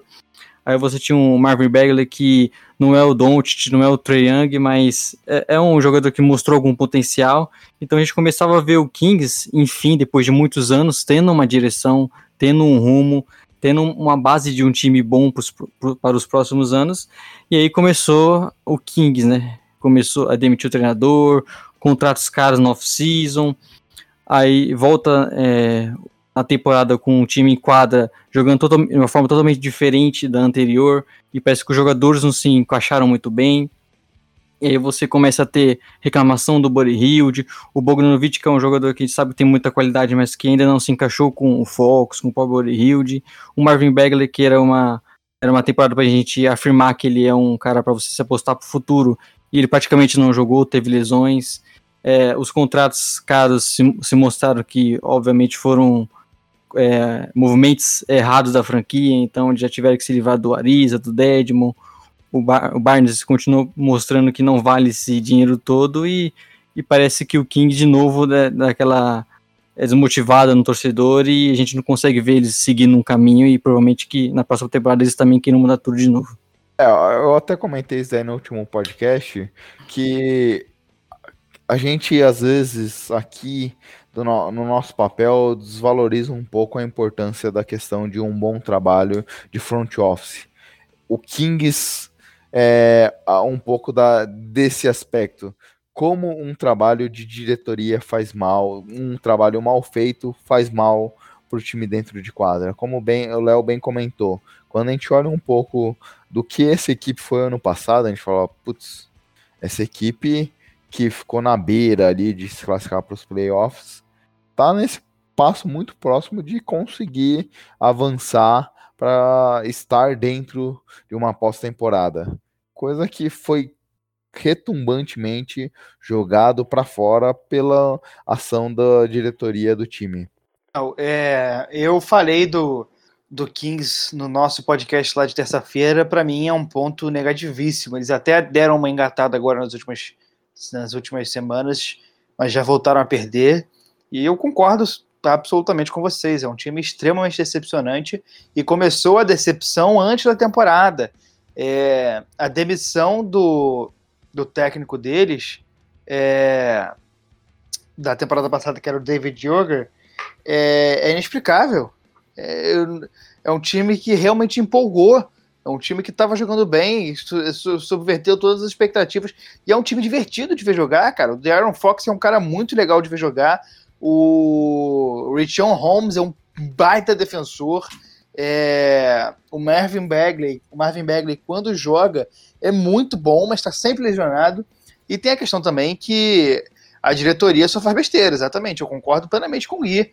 É, tem algumas decisões do, do, do, da diretoria do Kings que são absolutamente inexplicáveis. A gente vai falar do Doncic de novo aqui, mas é, o Suns passar o Doncic tem a questão do dono do Suns, que é um doido, e os caras são americanos e quiseram escolher um cara de Arizona e pode ter rolado um pouco de preconceito, mas o, o, o Kings tem o Vlad Divac, cara. O Vlad Divac, ele é da antiga Iugoslávia, não é? Ele é croata ou sérvio, ele é do, desse leste europeu e é um cara que entende o basquete europeu e eu não consigo entender, eu não consigo criar uma justificativa na minha cabeça que faça sentido para os caras não terem escolhido o Doncic. É, o próprio é, Don't comentou recentemente, né, Guga? É? Que depois de um jogo lá pelo Real Madrid, que todo o front office do Kings foi acompanhá-lo jogar, ele falou: Cara, eu vou ser selecionado aqui, não tem. Eu serei um jogador de Sacramento. Ele e tava aí... triste, né? e aí, quando veio o draft, ele falou: Caraca, como eu não fui escolhido por essa franquia? É, exatamente. E, e, até já rolaram os papos aí uns tempos atrás de que quando o Divat assumiu, eu conferi aqui, procurei no nosso amigo Google, ele é realmente sérvio, e quando ele assumiu o, o, o, o cargo, ele não sabia, não tinha ideia do que era para fazer, não sabia nada de contrato e acabou fazendo muita besteira por causa disso. Isso vai se mostrando nas atitudes do, do Kings, porque são muitas atitudes que não fazem sentido. O time é jovem, mas e aí contrata o George Hill e o Zach Randolph na temporada passada, e essa temporada contrata o. Teve um outro coroa. Deadmon e o Ariza. Deadmon é, e o Ariza. O Ariza, exatamente.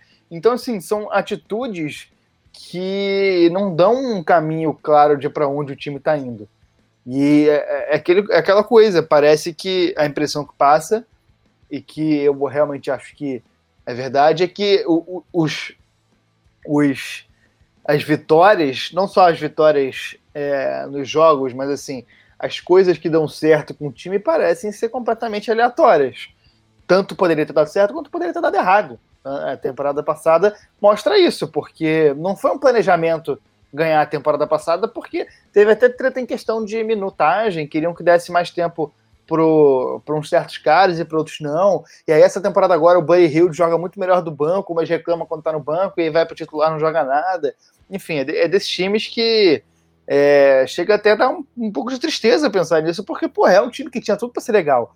É uma torcida muito empolgada, porra, a equipe de narração deles, o narrador e o comentarista são muito divertidos. É uma torcida que se empolga, quando os caras realmente empolgam, a torcida vem junto. Tinha tudo para ser super legal, mas não, é uma zona e é, eles podem desmontar tudo para a temporada que vem, sei lá. É, é, realmente eu concordo plenamente que é, um, é, um, é uma decepção, um ponto bastante negativo. O Léo até brincou semana passada aqui é, que parece que o King sempre está corrigindo um erro do passado. É, por é. exemplo, é. a troca do Deadmon mandando o second picks. Foi, puta, eu dei há seis meses atrás um salário de 12 milhões por dois anos para ele, mas, cara, foi uma merda. Então vamos queimar a escolha aqui, quem tem para frente, para se livrar desse jogador. Ah, o Ariza eu também dei um contrato merda para ele, mas vamos absorver esse outro contrato merda, mas só que é de um ano, para corrigir a merda que a gente fez. Então, eles sempre estão correndo atrás do rabo deles, corrigindo alguma merda que fizeram recentemente. É, o, o, time do Kings é aquele time do futuro que já não é mais tão do futuro assim, né? Já tinha que estar tá entregando o resultado.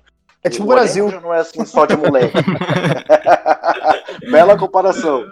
Então, assim, é, é, é um time que, que, que, também, sei lá, parece que, que sei, talvez tenha que implodir, mudar. Eu não sei se eles vão conseguir mais retomar. Só discordo aí do Léo quando ele falou que, que o, o Harrison Barnes não é tudo isso. Pô, o cara foi campeão com o Orioles, cara. Peça-chave time. Mas eu acho isso, assim, se a gente for olhar o Sacramento de janeiro para cá, se eu não me engano, tem uma campanha de 12-6, então até que ele tem vindo bem. Mas, cara, você esperava que ele estivesse realmente brigando pro playoff é, com muito mais força. Então, é, é, concordo com vocês que é uma decepção muito grande. E aí, só puxando um parêntese aqui, lembra, é, depois dessa citação aí com, com, relação ao Divat pelo, pelo, pelo Guga, é, cara, realmente a, a parte, as, as, as, coisas erradas que ele já fez aí como Cartola, vale muito a pena, galera, ver aquele, aquele, aquele documentário dele com o Petrovic, o Once Brothers. Cara, é muito legal. Para quem curte história, para quem curte esse lado aí de, de, de, de, como é que foi a questão lá da, da Sérvia, da Croácia, é muito legal ver como é que houve um impacto na amizade dos caras por essa questão envolvendo os países. Então, só abrindo esse parênteses aqui, já que a gente citou o Divat, é, esquecendo um pouco o lado dele de Cartola, assista esse documentário que vale muito a pena. Repete o nome é, aí melhor. Once Brothers. Once Brothers, é do da ESPN. Da ESPN, exato. É, que, que, conta justamente a questão lá da, da de, de, de, de, como que a amizade deles ficou abalada devido a toda essa questão aí da, da, da antiga Iugoslávia. É bem legal. E aí Muito mostra bom. como é que eles não se falaram no final da vida do Petrovic. O dia, eu não, eu não vou dar spoiler, né? Mas é bem legal. Você poderia, André, porque já faz mais de 10 anos esse documentário aí, então já tá é. em tempo da gente dar spoiler. Mas é, é, legal. É... Mostra ele visitando a mãe do cara, mostra o nosso técnico da seleção aí também conversando com o Divat, é bem legal. Deixa eu só fechar, porque depois de tudo que a gente falou com o Kings, talvez o, é, a decepção tem que ser com a gente mesmo, né? Que a gente confiou nesse time, nessa franquia, então eu acho que a gente que estava errado, né? A gente estava errado que o ano passado foi uma exceção né, nessa história recente do Kings. É, errado tá em confiar no Kings, no Hawks, no New York Knicks, todas essas franquias aí, nos Spurs, no Bulls, porque olha, nossa senhora, tem sido decepção atrás de decepção. Agora a minha decepção é sobre o Brooklyn Nets, mas especialmente sobre o Kyrie Irving. A gente até aqui comentou em alguns podcasts lá atrás um pouco como a equipe do Nets melhorava quando não tinha o Kyrie Irving em quadra. E aí mais uma temporada a gente vê ele no extra quadra conturbando todo o ambiente, a gente viu ele dando declarações recentes de que o Nets não era uma equipe capaz de vencer a liga é, e tendo talvez só três jogadores dentre eles, ele e o Duran ali, então praticamente todo o resto da equipe não seria capaz de vencer uma temporada. E aí toda essa situação que conturba o ambiente, quando a gente, quando a gente vê o Nets enquadra com o Kyrie, a gente vê também uma equipe que depende muito desse jogador e aí não consegue produzir como a gente viu ano passado o Nets produzindo num jogo coletivo, num jogo legal de ver, a gente vê essa transformação para um jogo mais dependente dessas jogadas individuais do jogador como o Kyrie, do jogo deixar de conseguir ser competitivo e da equipe estagnando de certa forma, trazendo um All-Star é, consagrado como o. Bem, vamos lá. É, é, é, eu acho que realmente o grande ponto do Kairi é essa inconstância dele, cara. Pô, ninguém pode negar o quanto que ele foi fundamental naquele título do Cavs. É, não só como, digamos, o, o segundo do, do, do, LeBron, mas, cara, naquele jogo 7 ele foi monstruoso. Naquela série, naquela virada ali incrível, ele foi monstruoso. Aí em Boston, depois que ele se rebelou lá querendo ser protagonista, ele deixou a desejar. E, cara, eu, eu, eu não consigo, nesse momento, eu não tô conseguindo confiar que ele vai ter esse impacto todo aí em Brooklyn. É, realmente o, o, time, o time rende muito mais sem ele. Claro, tem o fator Duran que vai fazer toda a diferença no ano que vem, mas eu concordo contigo. Eu acho que tá difícil de confiar na entrega do Kairi e o quanto que ele vai ser fundamental para esse time do Nets. E diferente dos outros times que a gente citou, que a gente tinha uma expectativa um pouco maior, eu confesso que eu não esperava tanto do Nets nessa temporada. Eu imaginava sendo um time, é, é, vamos dizer, armando o terreno para a chegada do Kevin Durant, de alguns jogadores se consolidando, como o Giant Allen, o Tyron Prince também. Mas é, a temporada vem sendo decepcionante por conta disso também. Eu não consigo dizer se hoje o Tyron Prince é um jogador que vai ser útil para os próximos anos. Ele caiu é, o nível dele defensivo, é um cara muito inconstante nas bolas de três. É, aí tem aqui, essa questão toda do Kyrie Irving também, alguns problemas de vestiário que acaba causando. Aí, e, e, se lesionou de novo, né? Uma coisa que ele também convive na carreira conviveu na carreira com, em algumas temporadas. Então eu imaginava sendo um time não protagonista, mas que chegaria aos playoffs, conseguiria montar uma boa base para aí sim a chegada do Kevin Durant se tornar um time é, contender que busca é, final de conferência, final da NBA. Só que hoje é muito difícil você imaginar que Kevin Durant que vai voltar de uma lesão muito complicada vai conseguir é, elevar esse time de patamar, porque eles estão muito abaixo dos principais ali da Conferência Leste e eu não consigo ver eles, é, movimentos que eles poderiam fazer para é, deixar disso acontecer. É, a, a, impressão que passa é que é, deu tudo errado no planejamento desse time do, do Brooklyn Nets, né? Porque é, parece que a ideia era ser uma temporada de vitórias e para o time se acostumar uns com os outros e se acostumar com o Kyrie para ano que vem e pegar entrosamento. Só que vai ter que é quase como um recomeço de trabalho. E o Kyrie, cara, ele é um cara que sei lá, o Kyrie, ele, ele, é um cara que parece muito errático, sabe? Ele não tem. Meio, meio, parece que não tem muito um, um, sentido lógico nas atitudes dele. É óbvio que a gente está interpretando de longe pra cacete, né? Só com, com alguns detalhes e tal, mas pelo que a gente fica sabendo, fica parecendo que ele é um cara que ele age de acordo com o vento. Uma hora ele tá falando uma coisa, outra hora ele tá falando outra coisa, e aí uma hora ele quer ser protagonista, e outra hora reclama do protagonismo que está recebendo. Então, sei lá, ele é um cara que parece ser realmente bastante difícil de se conviver. E os relatos que a gente tem da época de Boston é que ele realmente foi um problema lá. E ele teve problemas com o LeBron, que acabou que depois eles se resolveram, mas teve problemas com o LeBron também. Então eu acho realmente que, que é uma decepção sim esse time do Brooklyn Nets. Só que a vantagem é que o time reserva deles é bom. Depois que o, eles vão acabar indo para playoffs e tem o Dinwiddie e tem o Levert, tem um, um sisteminha ali que é confiável do time, mas eu concordo realmente que acaba que por que se esperava do time, para a ideia de time que, que o Brooklyn vendeu para essa temporada foi uma, mas acabou acontecendo outra coisa, né? Então é, acaba, acaba que é um time que, que dá, meio que vai dar certo porque vai para os playoffs, porque tem jogadores muito bons mesmo no banco e tem um sisteminha que funciona, mas mas é uma decepção sim. É, é, tem sido e muito por conta da, da principal estrela do time, do Kyrie Irving. É, bem, André e Guga, a gente tem aqui quando encerra o bloco principal e até para fechar o podcast, trazer um pouco de algum destaque que a gente recomenda para a semana.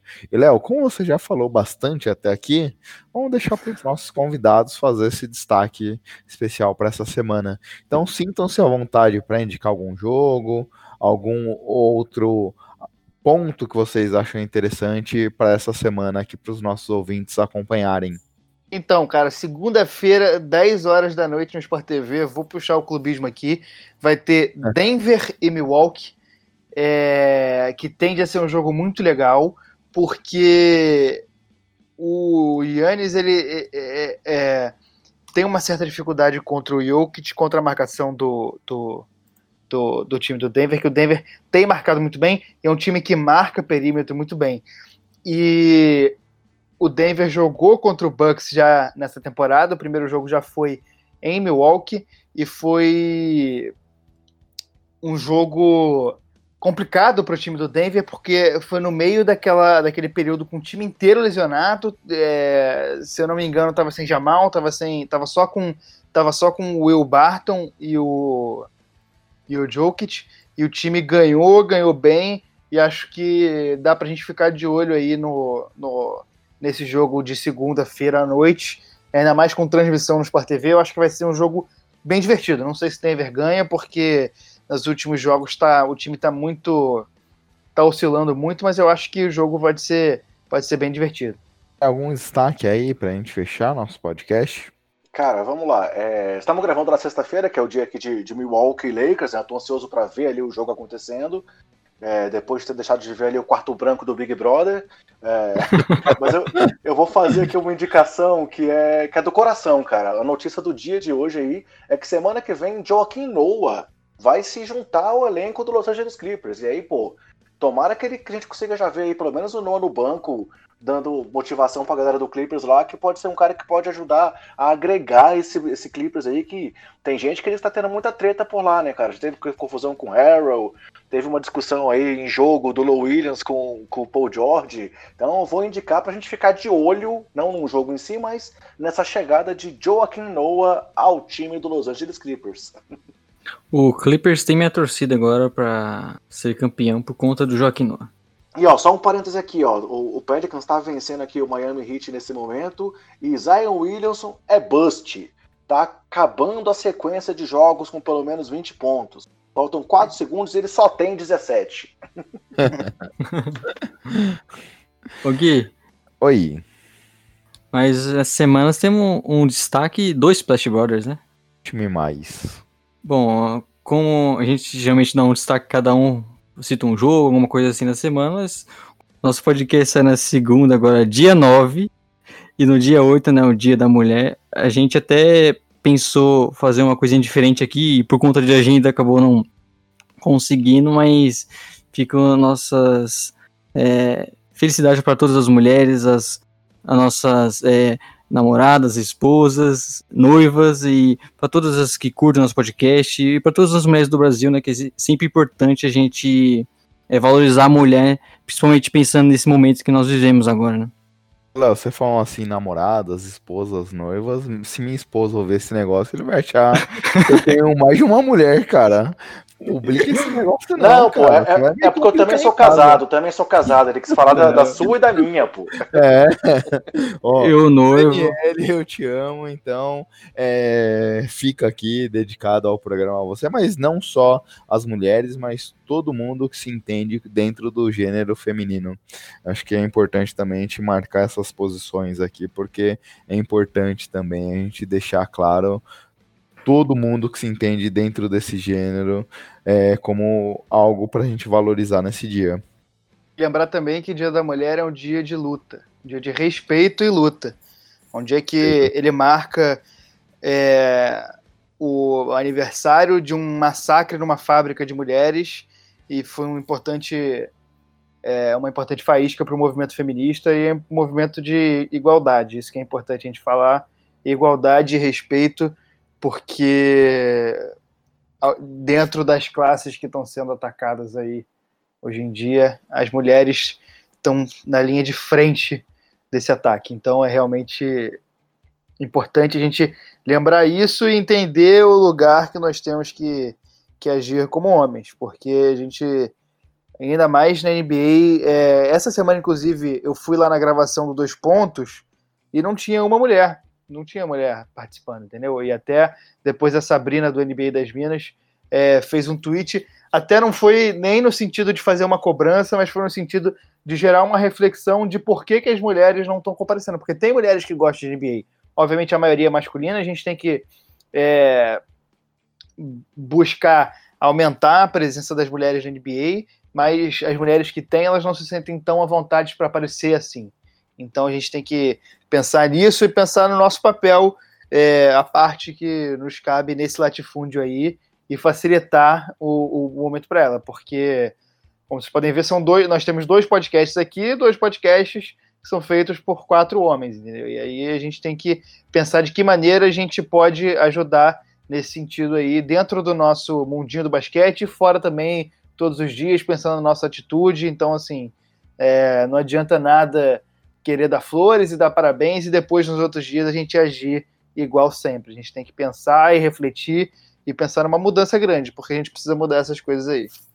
Até refletindo um pouco para o nosso mundinho, Guga, de é, NBA, de basquete, essa semana tivemos, por exemplo, o meu Popovic sendo suspenso para um jogo e quem entrou na sua posição de técnico daquela partida foi o Tim Duncan, passando por cima da Beck Hamilton, da Beck Hammond, que é hoje em teoria a segunda a primeira auxiliar dos Spurs. Então, até que ponto também as poucas posições que temos de mulheres ocupando cargos chaves é, dentro dos times de NBA estão sendo de fato valorizadas. Legal. E sobre essa questão aí do, do, do, do, do inclusão, digamos assim, no meio do basquete, muito legal a menção aí do, do, do Guga a, a, a, Sabrina, né? O Anime das Men é um podcast muito legal. E, cara, eu, eu, queria indicar também, quem não assistiu o Sextou dessa semana, é, teve um momento muito legal que a Alana Ambrosio conversou com a Rachel Nichols. Eu não sei se vocês viram essa, essa questão lá. Muito legal, ouvi também. Muito legal. Então, procurem aí no Twitter. A gente até compartilhou isso hoje lá no Twitter do, do Basqueteiros, arroba BasqueteirosNBA. Mas procurem também no da Alana tal, e foi bem legal. Aposto que o cara deve ter ficado bastante emocionado aí de ter essa interação com um dos grandes nomes femininos lá da, da NBA, né, cara? É, a gente tem mulheres muito boas cobrindo a NBA, muito, muito boas. Só nos Estados Unidos, a Rachel Nichols é, é inacreditável, tem a Ramona Shelburne, que é inacreditável, a Doris Burke, que para mim é uma das melhores comentaristas, e cada vez mais lá fora as mulheres estão tomando esse espaço. E é importante porque, cara, quanto mais gente competente, melhor. Não interessa se é mulher, se é homem, não interessa o, o, o que, que vai ser. Por exemplo, a, nas transmissões de Denver, que são as que eu, que eu acompanho mais, a melhor comentarista é a repórter de quadra, que ela comenta só alguns jogos fora de casa, e ele é muito melhor do que o, o jogador aposentado que está lá. Então, é, realmente a gente tem que a, refletir e agir. É exatamente isso. É refletir, dar espaço e agir para mudar essa, essa, esse panorama, essa situação. É, e receber cada vez melhor essas mulheres que a gente vê bastante né, no Twitter, por exemplo, brasileiro, é, comentando sobre o basquete, a gente vê cada vez mais que tem mais mulheres e, e recebê-las de uma forma legal, né? Não ser machista e nem é, com piadinhas, e a gente sabe como o homem muitas vezes trata, e acho que até isso é um reflexo do que o Google falou na questão de não ter mulheres é, é na, na, no programa especial do Dois Pontos, né? Porque para elas não é uma situação fácil de aparecer. Nada disso tem a ver com o NBA dos pontos, que é, não tem nada a ver. é um programa que sempre trata esse tema de forma muito aberta e transparente, mas sim sobre... E super entenderam, super entenderam a... a... Sim. Não, eu, não, eu, não, consigo... É, é uma crítica, mas não é uma crítica negativa, é uma crítica no sentido de construir alguma coisa, entendeu? De fazer, de, justamente de pensar o que está levando a, as mulheres a não irem, e eles super entenderam isso, super... É, receberam bem essa colocação da Sabrina, e realmente não é uma crítica direta a eles, é, uma, é, uma, é algo sobre esse, esse nosso nicho, porque isso está acontecendo, a gente precisa ver como é que resolve, porque quanto mais gente, melhor. A gente estava falando mais cedo aí, eu falei de mais gente vindo ver NBA, e, e não é para ver só homem, é para ver homem e mulher também, ver todo mundo que quer ver. A gente é, é, tem que receber bem qualquer pessoa que quiser entrar nesse mundo com a gente. Inclusive, nos episódios mais legais recentes do Dois Pontos, foi o que eles tiveram com eles, a Drica Varini, falando aí sobre a questão do, do, do, assédio, da questão toda envolvendo as mulheres aí é, é, é, e, e, os casos polêmicos com vários jogadores, né? Então, realmente, tanto o Rodrigo quanto o Rock sempre estão lá abertos à, à participação feminina e foi só uma constatação do que realmente aconteceu, né? E, e obviamente que a, a participação de mulheres é importante, não só elas, também qualquer diversidade que faça parte dessas posições de destaque, dessas posições de fala, dá uma visão para gente de aspectos que nós, homens brancos, homens e tudo mais, trazem um visual diferente sobre diversos aspectos, não só da NBA, mas também do nosso cotidiano. Acho que com essa mensagem linda podemos encerrar o nosso podcast de hoje. O que, é que você acha, Léo? Cara, primeiro temos que agradecer a. É, é, foi um prazer receber André, o Gu aqui, que são dois amigos, né? Acho que por isso que a conversa fluiu tão legal e tão agradecer eles por estarem disponíveis numa sexta-feira à noite para gravar, né? Porra, prazer é. Falo por mim, mas falo pelo André também. Prazer é tudo nosso. O papo fluiu bastante mesmo. É... A hora que chamar, a gente tá aí. E daqui a... e a gente tem que marcar de vocês irem lá na nossa, na, no, no, nosso barraco, na nossa casinha, pra gente conversa, ter uma conversa tão boa quanto essa lá no, lá, lá no, no Basqueteiros. Eu só vou ser o André prometer que a gente não vai falar do Bus. Fechado. Se, se o Gustavo não provocar, a gente não fala, não. Mas, brigadão pelo convite, é uma honra participar aqui com vocês. Como a gente comentou lá no começo, pô, a gente tem que se apoiar, tem que dar força um pro outro, porque é só assim esse nosso nicho, é, esse nosso nicho de, de podcast dentro do nicho de basquete vai conseguir cada vez mais crescer e a gente vai conseguir cada vez mais trazer um público para esse esporte que a gente tanto ama, senão a gente não estava aqui se dedicando, gravando aqui numa sexta-noite, uma hora da manhã, falando sobre o basquete, só porque é uma coisa que a gente gosta muito, né? Então, valeu aí, Léo, valeu, Gui, pelo convite, contem com a gente para o que precisar. É, eu não sei vocês, ouvintes, o que, que vocês acharam até aqui, mas, cara, eu particularmente adorei fazer esse podcast com amigos aqui, onde aqui a gente teve uma conversa super fluida e de bom grado, que passamos por diversos aspectos positivos e negativos da NBA.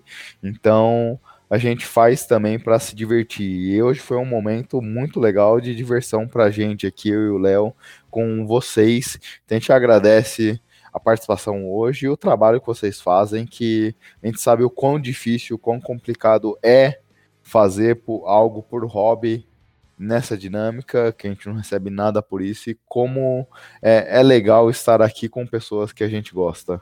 Então, obrigado, pessoal, obrigado, Guga, obrigado, André, e que venham muito mais interações aí, e que os, os basquesteiros e também o Splash Brothers estejam aí numa jornada é, cada vez maior e mais angariando mais ouvintes para nos fazer com que as nossas vozes cheguem em mais pessoas. É isso, valeu pelo convite, foi maneiro pra caramba. Vamos marcar as próximas. Beleza, valeu aí. Um, um abração para todas as mulheres, em especial para minha esposa também, pô. É, depois do Léo falar de, das esposas, das namoradas, é bom deixar claro com quem a gente tá falando, né, André? É, tem, tem que registrar, tem que registrar. É isso. Obrigado pela participação de vocês. Segue o nosso, o nosso Twitter, o podcast SplashBR. Também segue o, o arroba basqueteiros NBA, né? Os caras sempre produzindo um conteúdo muito bom. E também um grande beijo na minha noiva, Carol. E, e é isso. Um beijo para todas as mulheres também. E muito obrigado por estar ouvindo o nosso podcast. Abraço. Tchau, tchau. Valeu. Valeu. Valeu. Tchau, tchau. Erros de gravação. 3, 2, 1. Peraí, peraí, me dá um segundo, me dá um segundo. o cara tem que arrumar a parada, né, gente? Puta que pariu. Não, desculpa, eu vou mudar de rede aqui. Eu vou mudar de rede. Só, rapidão, talvez eu caia. Ah, Coloca aí, erros, de, erros de gravação. Não, isso vai ficar na edição, certeza.